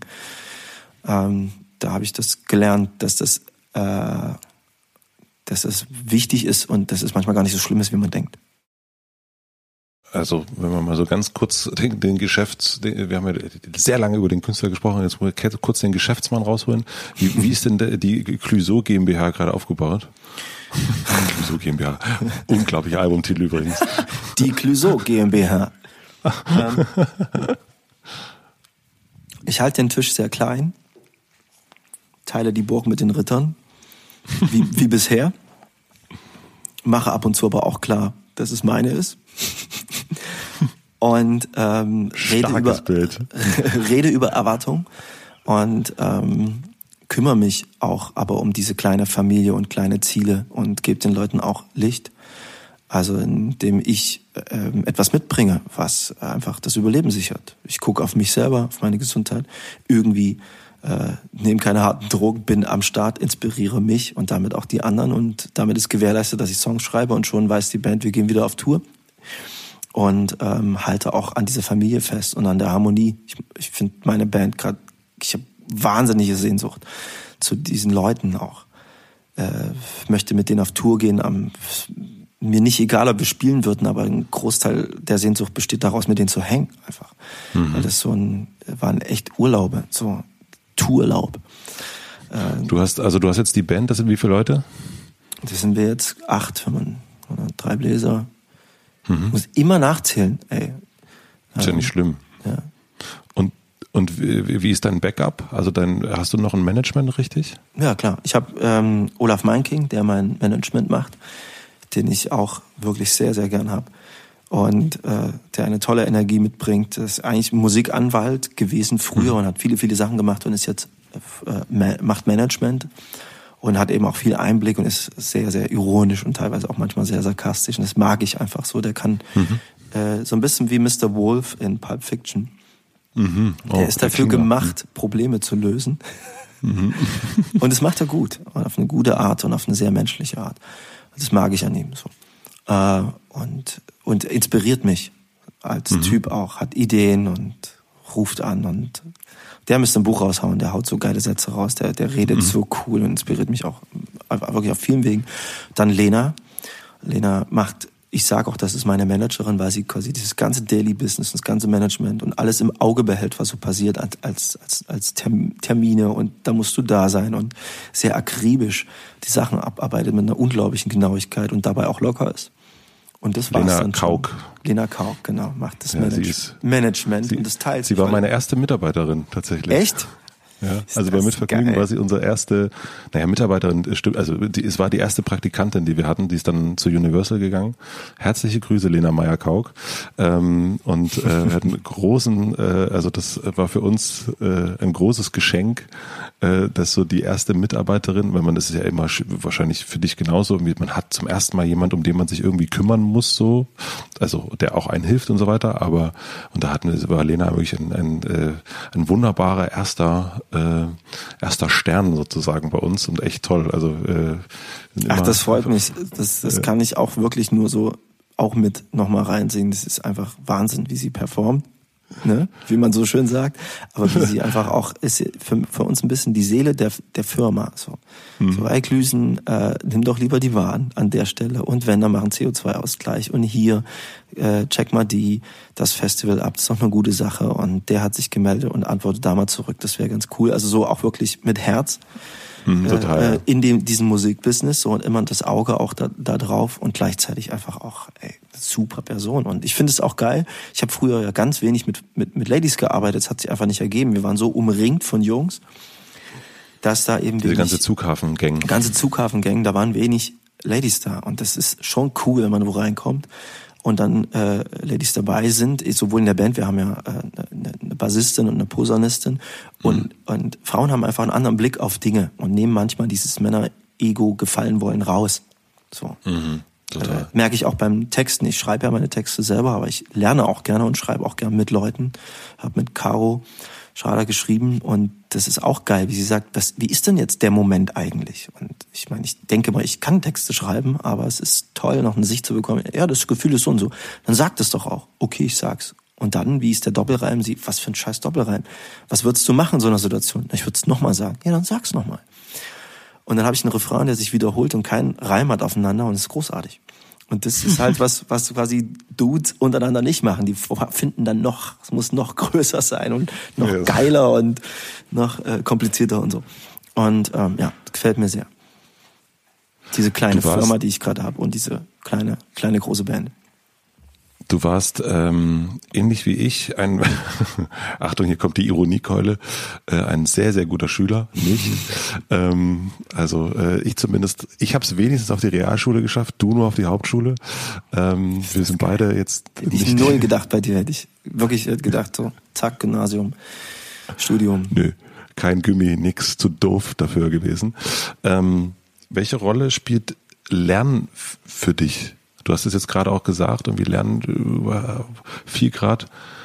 Ich lerne immer im falschen Moment äh, und das ist aber eine, auch eine Qualität.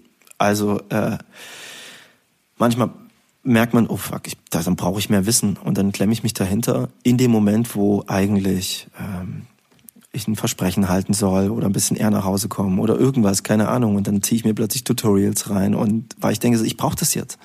So und äh, oder lerne sehr kurzfristig, sehr viel, was auch viele Menschen machen und viele mhm. äh, Kreative vor allen Dingen, so, die kurz vor Hosenknopf merken, oh fuck, da müsste ich mal lernen. so äh, vor Konzerten äh, oder auch vor, vor Studiosachen, wo ich oder vor Alben, wenn ich ein Album produziere und schreibe, denke ich, oh, ich drücke mir jetzt einfach zwei, drei neue Akkorde rein, die ich mhm. noch nie gemacht habe. Die, das bringt mir immer ganz viel Energie für neue Songs. Mhm. So, und äh, ja, das Lernen ist sehr wichtig, aber es muss, es geht über Lust, genau das, was ich vorhin meinte mit dem Song produzieren. Ich muss Lust darauf haben, selber. Ich lerne jetzt nicht nur aus reinem Fleiß, das mache ich höchstens, um vielleicht einen Text zu lernen, den ich morgen vortragen muss. Oder einen alten Song. aber ähm, ich muss Bock drauf haben. So. Und was sind so Sachen, die du außerhalb von der Musik zuletzt gelernt hast? Oder lernen musstest vielleicht auch?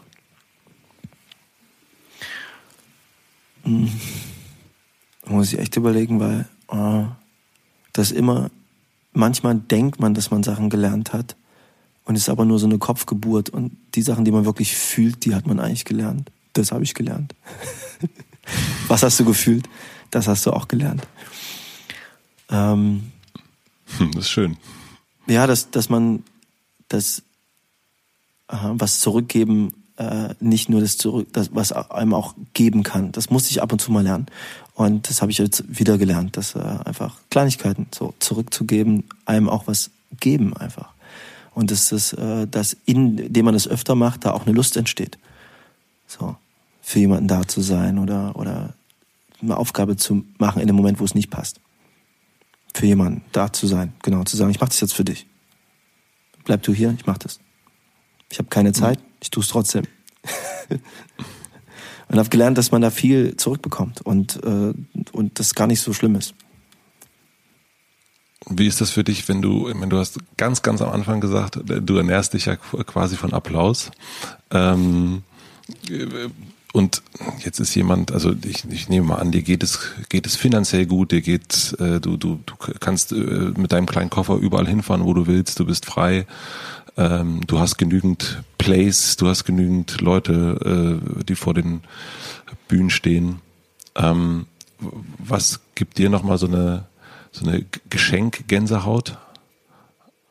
Ist, wenn wirklich die Dinge so aufgehen, wie man, also wenn man, es dauert ja wirklich ewig lange, um, um dieser kleinen Idee, die man am Anfang hat, jetzt in der Musik, gerecht zu werden. Dass man sagt, das ist die Idee, das ist der lange Weg und jetzt sind wir am Ende auch sehr nah an der, der Idee.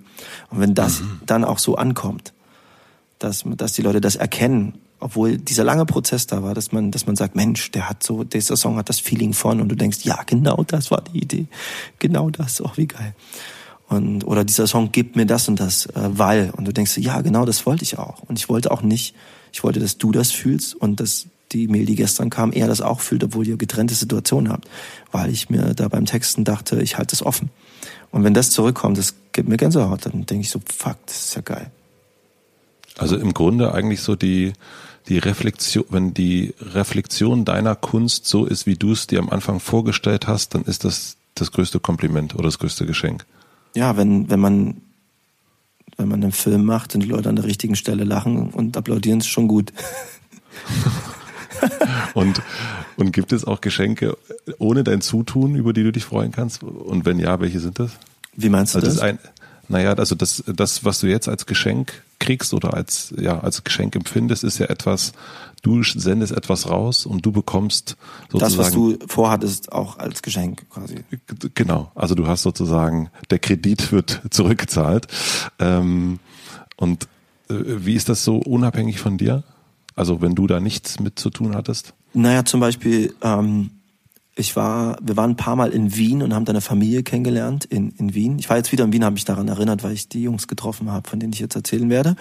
Ähm, habe deine Familie kennengelernt und da waren äh, die uns da aufgenommen haben, auch als Musiker. Wir haben da teilweise gewohnt eine Weile und und zwei Jungs, die waren da glaube ich zehn oder so oder neun. Ähm, mit denen hingen wir da so rum einfach und waren halt die Musiker. Und später mhm. haben die mir erzählt, dass sie gesagt haben, ey, wir machen jetzt so Grafikkram und irgendwie wart ihr auch Teil dieser Inspiration, das zu machen, weil ihr was gemacht habt, was euch Spaß macht. Und das fanden wir so cool, dass wir unbedingt was machen wollten, was uns Spaß macht. Und jetzt ist es unser Beruf. Und wir finden es voll geil. Und das war wirklich, was zurückkam und die Typen sind jetzt Mitte 20 und sind jetzt erwachsen und ich, das ist, da spielt die Zeit dann wirklich eine Rolle. Man kommt sich älter vor. Und das war was, was zurückgegeben wurde, was gar nicht vorgesehen war. Sondern ich habe einfach nur mein Ding gemacht. Mhm. Und äh, dann wirklich so ein, also so einen Einfluss zu haben auf jemanden, äh, das ist, das ist toll. So und ich kann nur Grüße raussenden und freue mich, dass sie das machen. Ich will nicht sagen, dass wir der Grund waren, aber wir waren Teil. Wir haben irgendein Stückchen auf eine Waage gelegt und die ist irgendwann gekippt und man war, man hat dazu beigetragen. Das ist und das war nicht. Äh, wir haben keine früh musikalische Früherziehung gemacht und ich habe nicht gesagt, nimm mal die Gitarre in die Hand oder sowas, was man manchmal so vorhat, wenn man junge Menschen trifft und denkt so, hey, mhm. hey, ich bin Musiker, wäre doch was für dich, äh, sondern ich habe einfach mein Ding gemacht und das hat gereicht. Ich finde es sehr, sehr schön, dass auch selbst äh, äh quasi mit der Frage von mir zu sagen, du, und was ist denn das, was nichts mit dir zu tun hat, auch da ähm, sozusagen ähm, äh, also für dich ist das Allerwichtigste, das merkt man, du, also du bist wirklich äh, kreativ schaffender, also oder schaffender. Also äh, wie, wie es gibt ja noch für andere Wörter dafür. Also so ein, also du äh, ziehst am meisten daraus, wenn wenn, wenn das, was du irgendwie machst in irgendeiner Form, ob das Musik ist oder irgendwie ein paar Wiener inspirieren, wenn da irgendwie so eine Pflanze rausspringt, das ist für dich eigentlich das Größte. Das ist echt, äh, also das, also äh, ich, wahrscheinlich ist das das, was die ganze Zeit den Motor an, anhält, weil das dich so glücklich macht offensichtlich. Also ja, das ist auch, das ist auch wirklich was, das Schönste für mich, für mich persönlich. Ich glaube, wenn man, das geht doch jedem so, oder? Also ob du eine Geburtstagsparty planst oder irgendwas, keine Ahnung, da irgendwie so, irgendwann fängt man an, neben den Konzepten zu kreieren, so, vom Weg abzukommen auf eine gute Art und Weise. Ich glaube wirklich, dieses Kreieren, das ist ähm, aus ich glaub, nichts schon, was zu machen, aus nichts genau. was zu erschaffen, ja. Und ich glaube, das ist ja schon auch der auf, der, auf jeden Fall der Auftrag des Künstlers. Ne? Also, also und, und, und da die, ob das jetzt für die eigene Saat, also für die eigenen Pflanzen sind oder die Pflanzen, die sich irgendjemand anders dann mal äh, nimmt. Also wenn man sich überlegt, keine Ahnung, ähm, bei mir äh, Nirvana, bei dir ähm, wahrscheinlich, was wird's bei dir gewesen sein? Udo, ja. Und ähm, ich muss sagen, Nirvana war es auch. Es war, ich war da wirklich, also Erfurt ist ja eine äh, keine Großstadt, aber auch keine Kleinstadt. Aber auf den Partys ging halt alles. Du hast halt mhm. quasi dann eine, eine Rap-Runde gehabt und eine Crunch-Runde Runde und Metal und alles irgendwie und dadurch gab es auch überall Einflüsse und ich kenne so diese die Leute, die wirklich Nirvana geliebt und gehört haben und die so mit mit so einem Rucksack, wo so der vollgeschrieben war mit Nirvana hinten drauf mit Stift auf so einem auf so einem äh, Stoffrucksack und dann hing da noch ein Mercedes-Stern dran, der irgendwo abgerupft wurde. Das waren ja. so die Leute, die so quasi Nirvana gehört haben. Aber ich fand das geil. Ich fand das sehr, sehr, sehr, äh, ähm, also äh, Kurt Cobain, seine Stimme einfach wirklich beachtlich. So, obwohl ich noch keine Ahnung von Singen und irgendwas hatte, dachte ich so, wow, das ist ja unfassbar. So, und äh, fand Udo fand ich fand ich früher geil, weil mein Vater den sehr cool fand, in jungen Jahren. Dann hatte ich eine Weile aus dem, aus dem Blickfeld verloren. Und dann kam er natürlich mit Cello mit voller Wucht zurück. Und ähm, habe das immer beobachtet, weil mein Vater Udo so cool fand. Ich fand Grönemeyer sehr, sehr geil, äh, weil ich einfach interessant fand, dass der eine eigene Sprache entwickelt hat, mit Wörtern umgeht, die wirklich so ähm, Sachen kombiniert, die es gar nicht gibt. So, ich, mir was fällt jetzt nicht sofort was ein, aber das fand ich sehr geil. Was war dein erster Grönemeyer-Song, den du richtig toll fandst? Äh, äh, was soll das?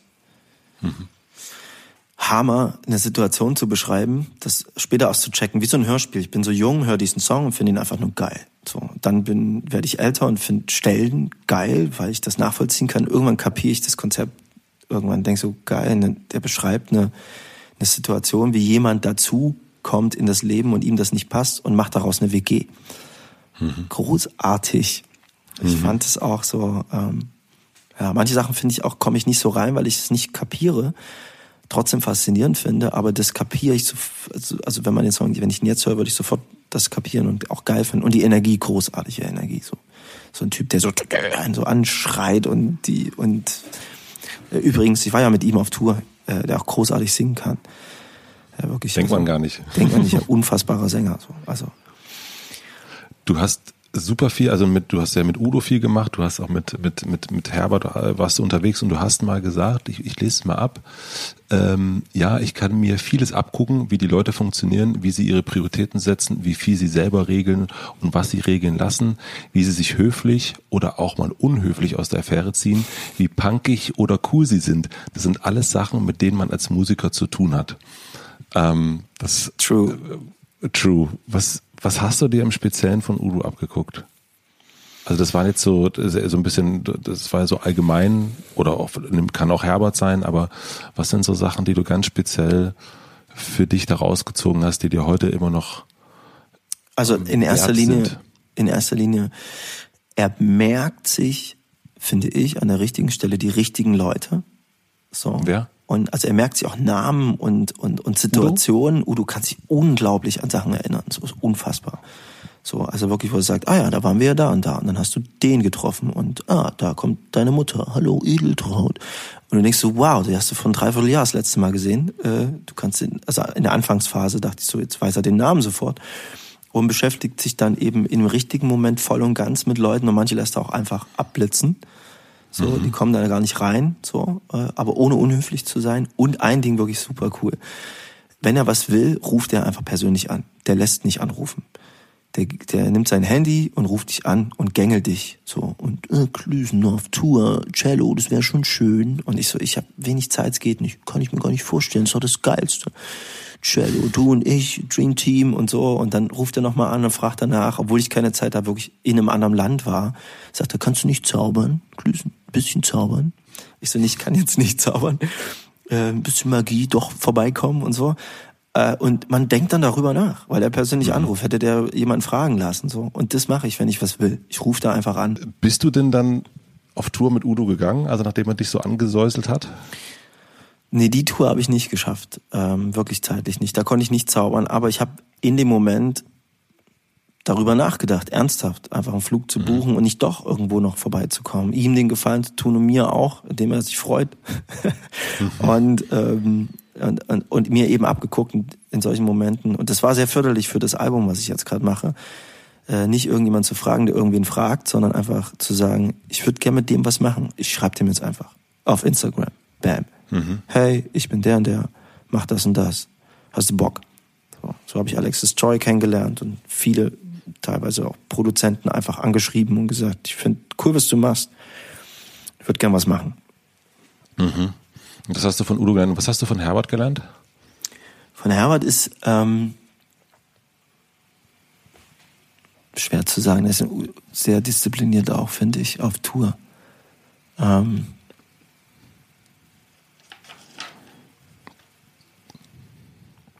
ja, der hört ganz gut, wir haben uns ein paar Mal mit ihm unterhalten, auch über Ideen, der hört ganz gut zwischen den Zeilen, wie so die Sätze sind, wie oft jemand ich oder du sagt und so. Und äh, ist sehr ähm, der hat uns auch übrigens sehr warmherzig empfangen. Als wir auf Tour gegangen sind, kam er mhm. gleich rein, hat gesagt, das ist hier quasi wie so mein Boot oder wie so mein, meine Tour. Wenn ihr irgendwas braucht, dann kommt einfach direkt zu mir und fragt mich und sagt Bescheid und herzlich willkommen ja, cool. und, und äh, in die Kabine. Und das fand ich sehr cool. Es hat jetzt nicht fünf Tage gedauert, sondern jemand, den man gesehen hat, so, sondern mhm. da kam gleich halt so die, ich meine, wir waren echt, wir waren, es war Herbert Grönemeyer und wir mhm. standen im Zentralstadion in Leipzig und konnten es nicht glauben. Und dann kam er halt backstage und hat gleich gesagt, alles cool. Und am Schluss der Tour äh, waren wir noch mit ihm essen. Und dann meinte der Saxophonist von ihm auch, das kommt wirklich selten vor, dass er mit einer Band dann noch am Schluss irgendwie isst. So. Ähm, was cool ist und was ich verstehen kann, weil ich auch quasi, wenn ich jemand als Vorband mitnehme, dann hat man einfach manchmal nicht die Kapazität und Zeit nach Natur. Das fand mhm. ich schön und fand es schön, mit ihm zu sitzen. Was ich mir jetzt abgeguckt habe, weiß ich nicht so genau, außer dass ich halt songstechnisch ähm, äh, und showtechnisch. Also wirklich, wie er so eine Show aufbaut und äh, Songs spielt und welche Reihenfolgen die haben und sowas. Das ist sehr, sehr dramaturgisch sehr cool. So, dann mhm. merkt man, dass er auch was mit Theater zu tun hatte.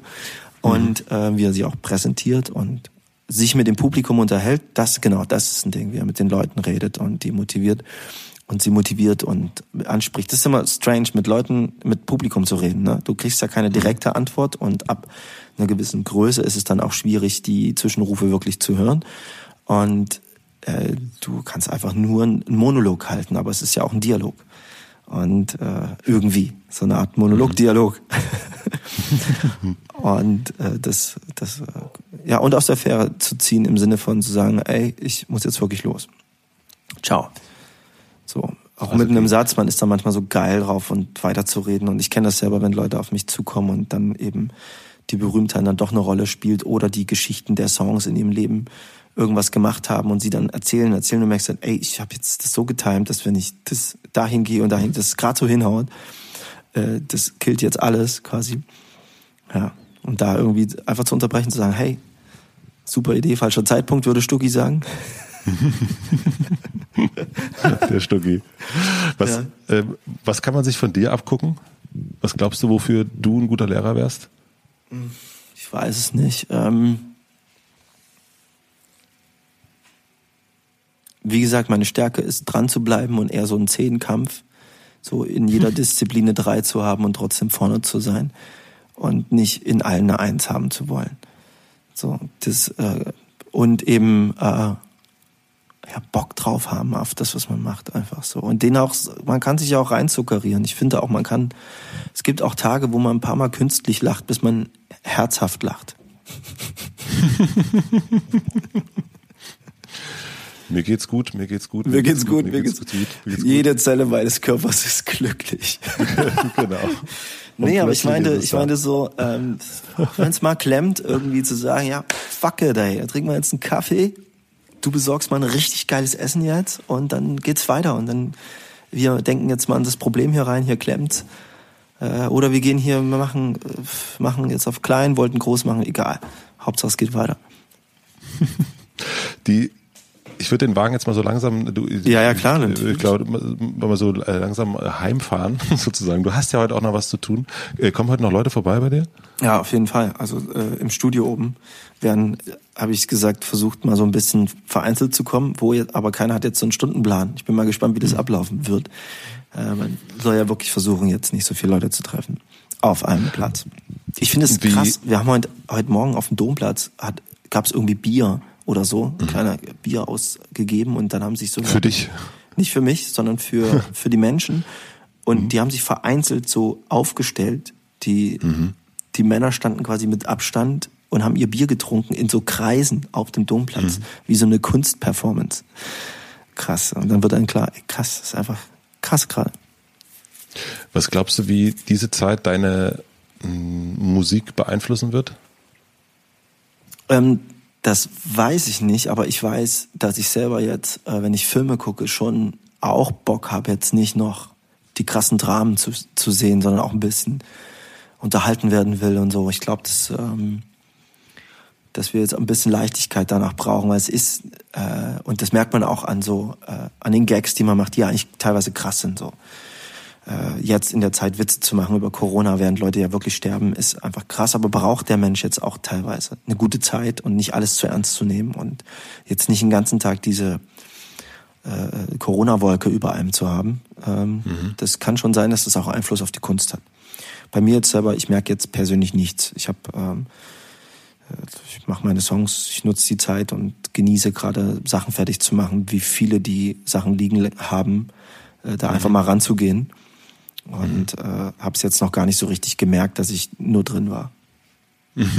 Also für dich ist es gar nicht, also ich meine, letzten Endes ist es wahrscheinlich eigentlich das weniger Reisen jetzt, Dasein und, und äh, allein sein und, und die Dinge regeln, die, also die Kunst regeln, so scheint es.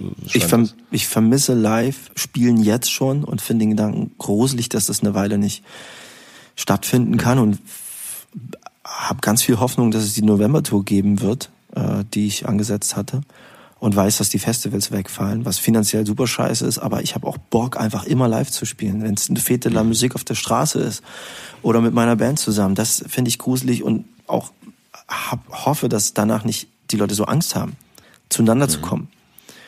Also wie werden Partys aussehen und wie ängstlich ist man, Menschen anzufassen. Ich bin jemand, der sehr körperlich ist. Wenn ich was cool finde und eine Situation cool finde, bin ich schnell da und umarme einfach. So, ey, geil, geiler Videodreh, wir kennen uns jetzt einen halben Tag, I love you.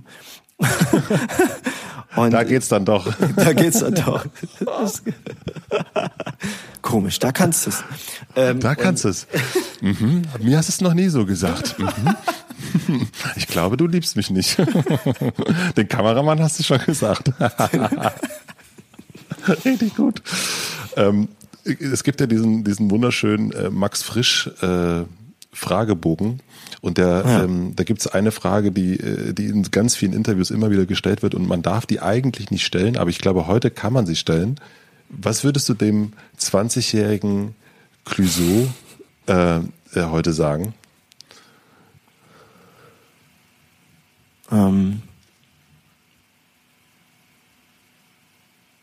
war schwierig, weil die meisten Sachen habe ich schon gespürt und wusste die auch. Es war einfach nur super schwer, die abzustellen oder nicht zu machen. Oder wenn ich zum Beispiel heute mir Interviews angucke von damals, ich war so vorne, ich habe so viel, ich meine, ich rede auch lange Sätze und viel, aber es war noch viel krasser. Ich habe da einen abgeschossen und sehr hektisch und sehr fanatisch auch bin ich in Dinge reingegangen. Aber was willst du so jemanden sagen?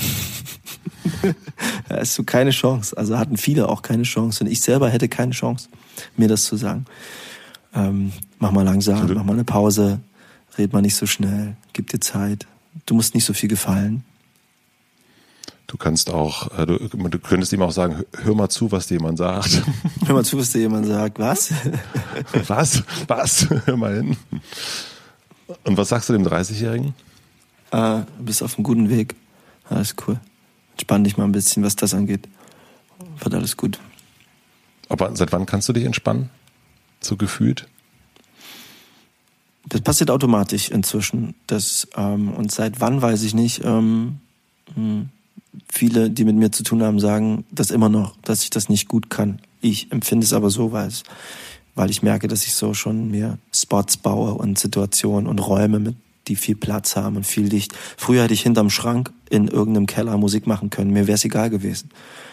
Ähm, heute muss es nicht das lichtdurchflutete Penthouse sein, aber ich finde helle Räume cool und ein gewisser Platz und dass eben die Sachen nicht zugemüllt sind für eine Idee sehr wichtig und es gibt mir Energie.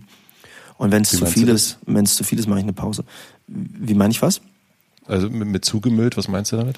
Ich finde, wenn du den Schreibtisch anguckst, weißt du immer, wie groß das Projekt von jemandem wird, wenn der wirklich so absolut chaotisch und irgendwie und du gar nichts mehr erkennst.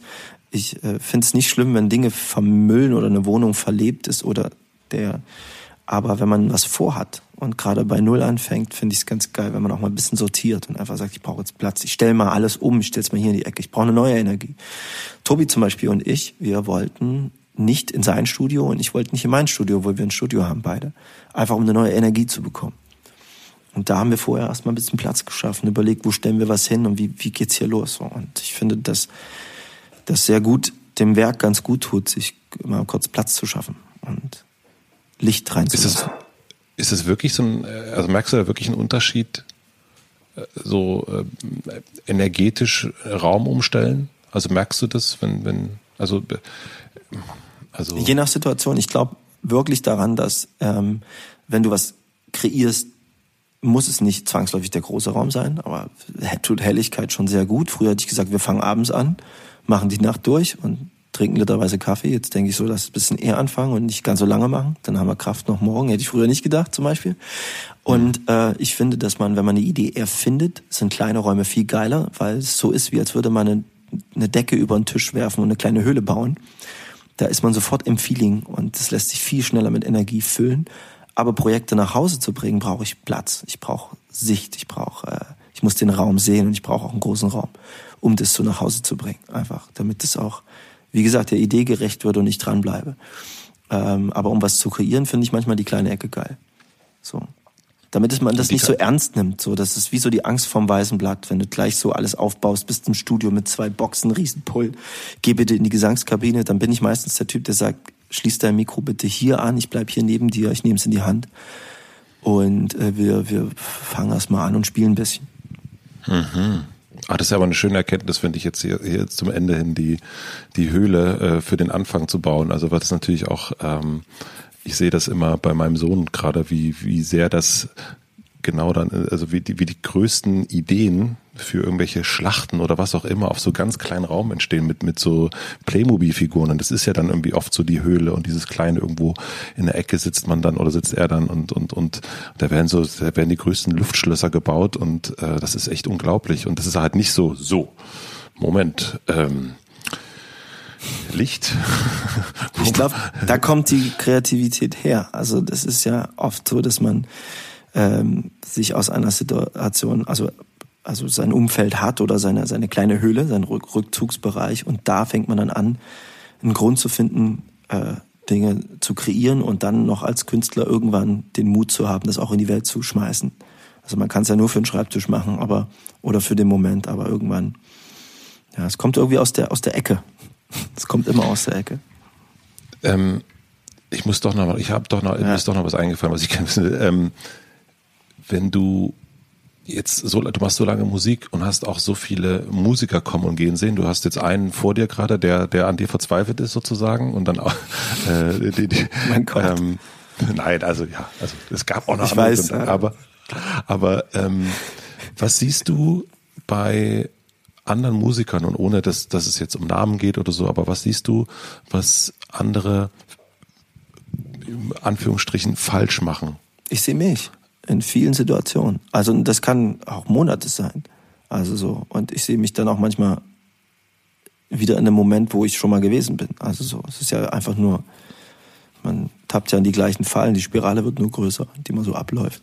Aber so, ähm, ich äh, sehe mich in bestimmten, also als ich das Album zum Beispiel angefangen habe, hatte ich ganz andere Vorstellungen. Also das ist ja noch nicht fertig, aber mhm. äh, so wo ich hin will und was ich will und irgendwie und manchmal sehe ich Leute, die genau in dieser Situation sind, all, sie wollen alles und am liebsten zur gleichen Zeit und sofort und sehr verkopft und da fehlt da manchmal das Spiel, der Spielraum und vielleicht haben sie kein Wingman in dem, der Situation, der verliebt ist auch und die Energie gibt, so eine Art Indikator, so eine Art Teilchenbeschleuniger. Das ist immer sehr wichtig, weil wir machen Musik ohne Audience. Äh, es gibt keine, keiner, der applaudiert und das fehlt einem als Künstler extrem, wenn man was Gutes machen will. Da tut's gut, jemanden zu haben bei einem, der einfach sagt, geile Idee.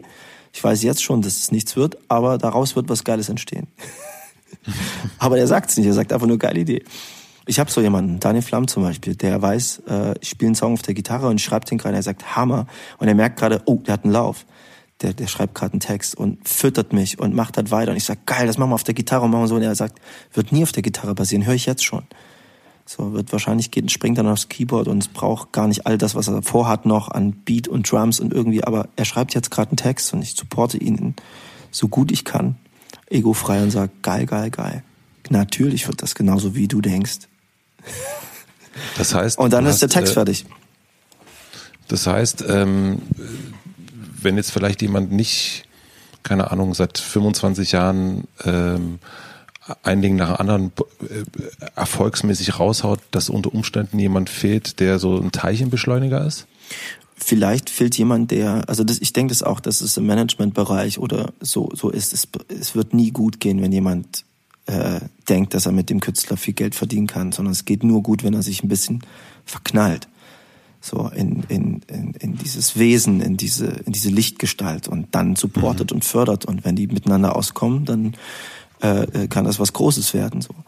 Und äh, genauso ist es äh, im, im, im Studio, wenn man sich gegenseitig verliebt so äh, und die Liebe noch da ist, dann hat das Potenzial auch für, für die Musik. Wenn man merkt, so, oh, das ist eine eingefahrene Band, die sind wie ein altes Ehepaar das, ähm, ja, es wird ein Krampf, sehe ich jetzt schon.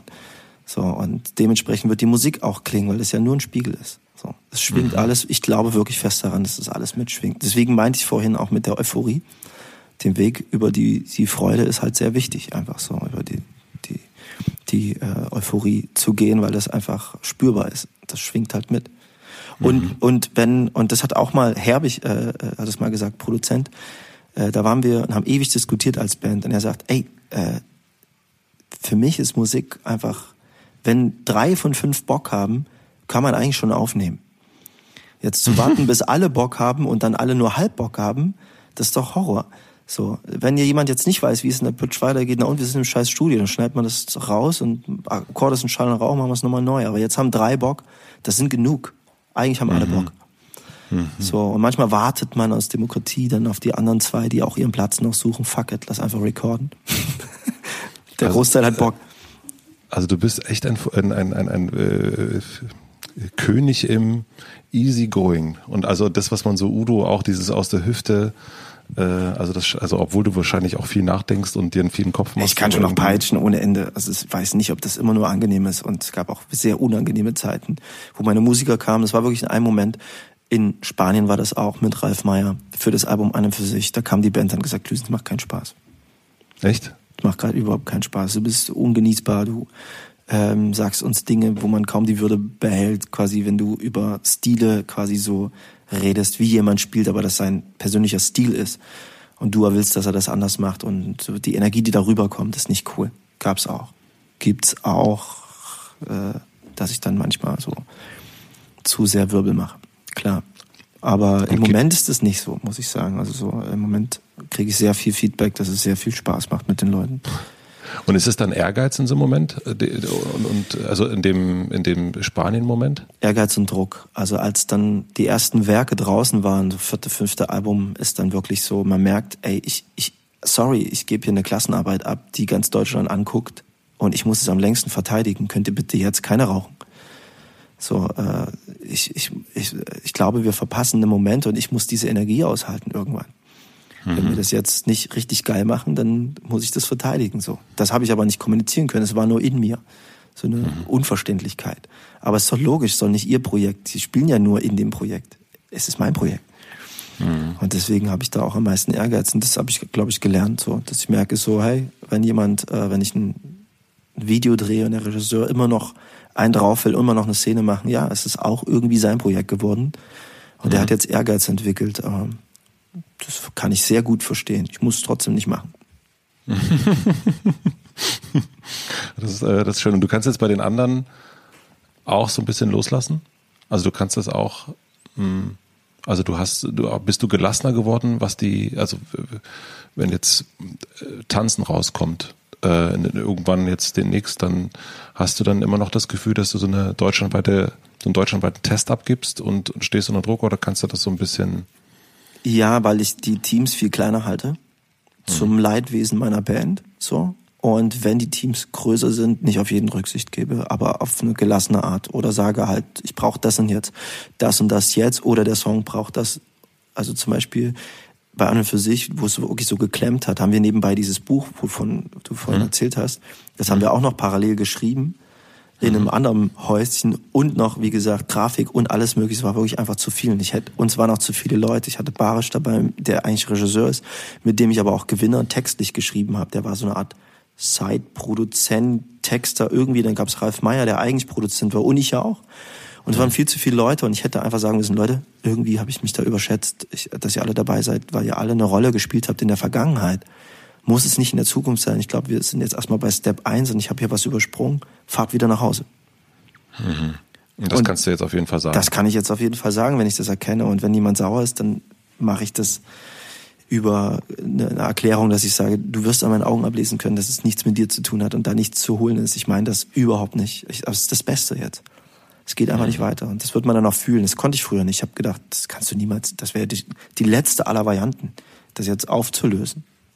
Oder das auszusprechen, was ich fühle. Oder Leute zu verletzen. Musst du das als Künstler? Ja.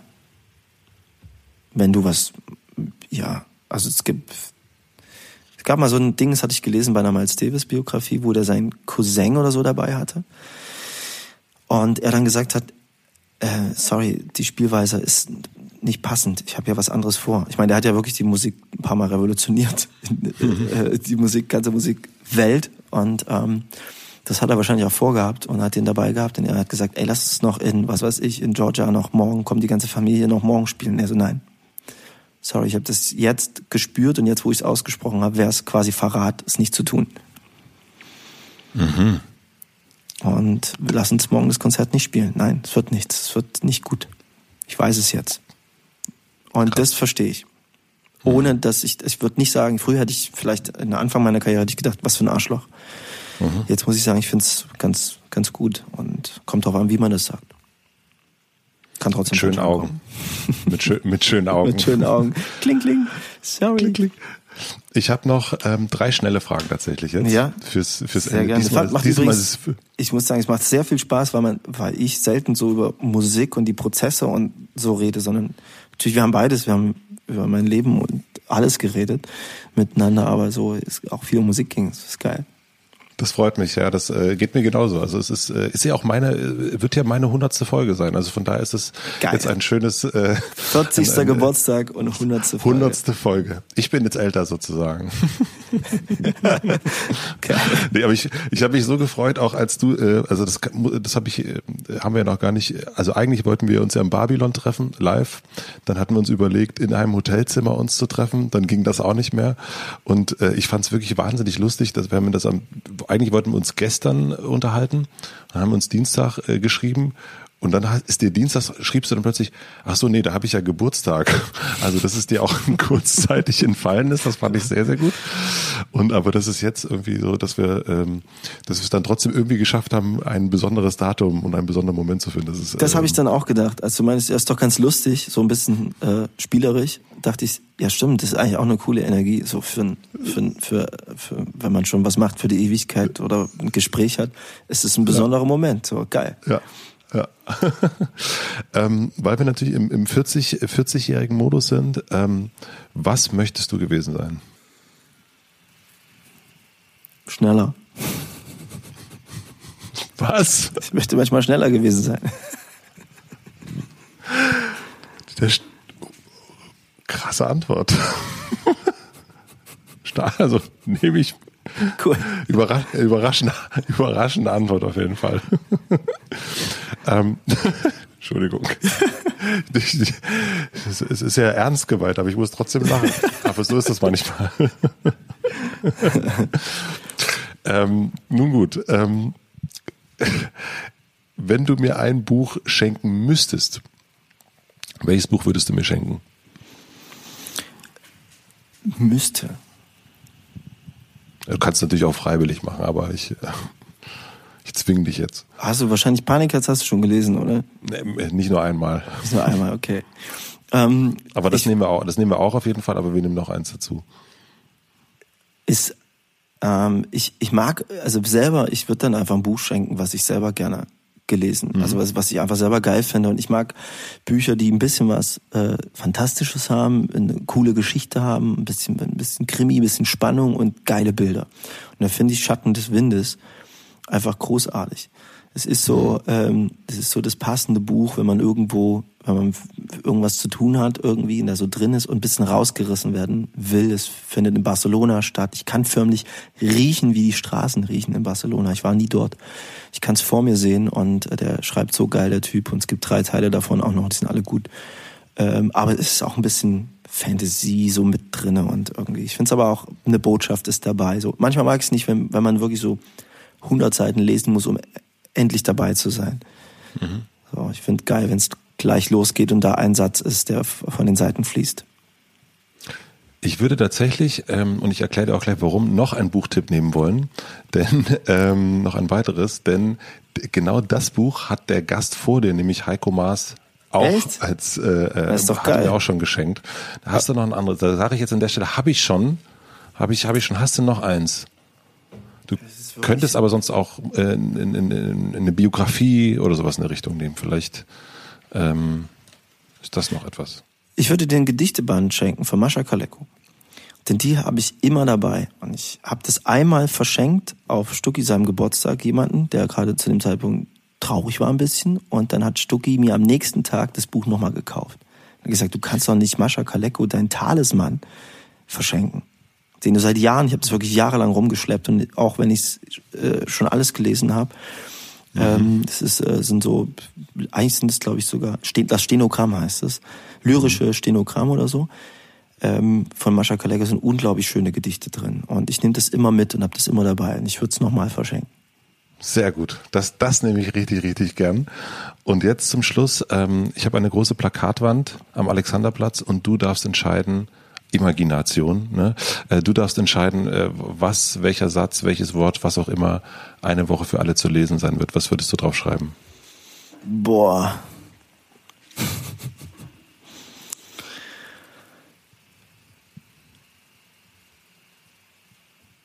Aber mir hat, also fallen mir viele Sachen ein. Also ich musste jetzt gerade an Wolfgang Niedecken denken, der äh, ja einen Schlaganfall hatte und danach äh, ein Buch gelesen hatte, wo es irgendwie nur darum ging, dass es gar keine vielen Gebote gibt, sondern nur ein Gebot, seid lieb.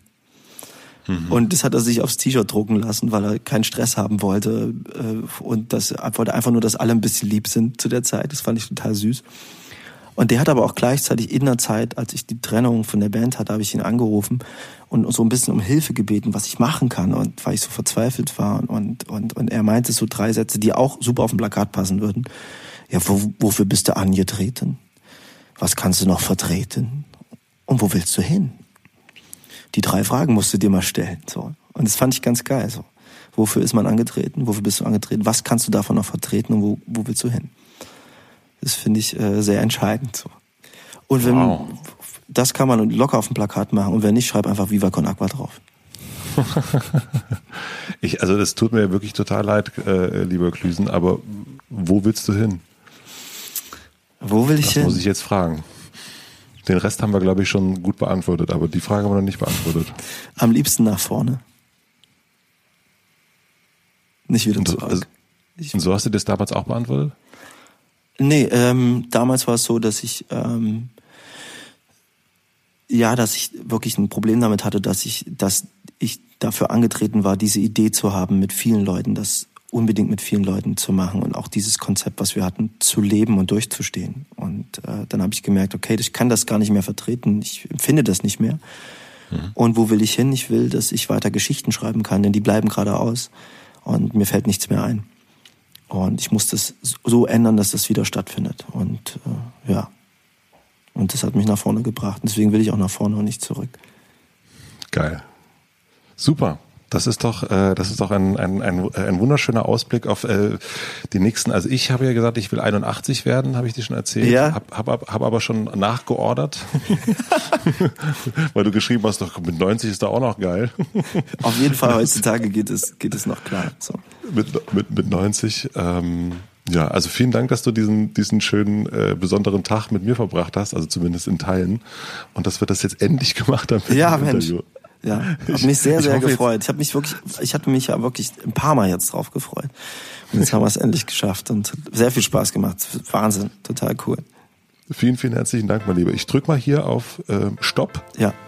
Würde ich sagen. Ich auch. und save mal schnell. Vielen, vielen herzlichen Dank fürs Zuhören. Das war also die hundertste Folge Hotel Matze, die hundertste Interviewfolge. Wahnsinn, da wäre ich doch selber gerade ganz, wie viele Stunden das sind. Total irre. Ähm, ja, ich hoffe, euch hat's gefallen. Mir hat's sehr, sehr gut gefallen. Ich finde es großartig, dass wir diesen Geburtstagsnachmittag miteinander verbracht haben. Es gab keinen Kuchen, aber Kaffee. Ja, auf jeden Fall für mich sehr, sehr besonders gewesen, dass wir das gemacht haben. Und äh, vielen herzlichen Dank an Clüso an dieser Stelle nochmal. Vielen herzlichen Dank auch an Sonos und an Heinigen für den Support und auch an alle anderen Supporter der letzten 100 Folgen. Dank an Jan Köppen für die Musik, an Anni Hofmann für die redaktionelle Unterstützung an die Mitvergnügen-Gang natürlich auch, ein voran Maxi, Lisa, Zora, natürlich auch mein Partner Pierre. Äh, ich hoffe, wir sehen uns alle bald wieder und dann trinken wir ein Heinigen 00 miteinander. Das mache ich jetzt. Ich gehe jetzt nach oben, esse ein Stück Kuchen. Vielen herzlichen Dank, schön, dass ihr da seid. Wir hören uns hier wieder nächste Woche oder morgen oder übermorgen. Ist ja auch jetzt egal. Bis dahin. Gott, oh Gott. Ich bin jetzt schon angetrunken, obwohl ich gar keinen Alkohol trinken werde. Naja, Prost. Tschüss.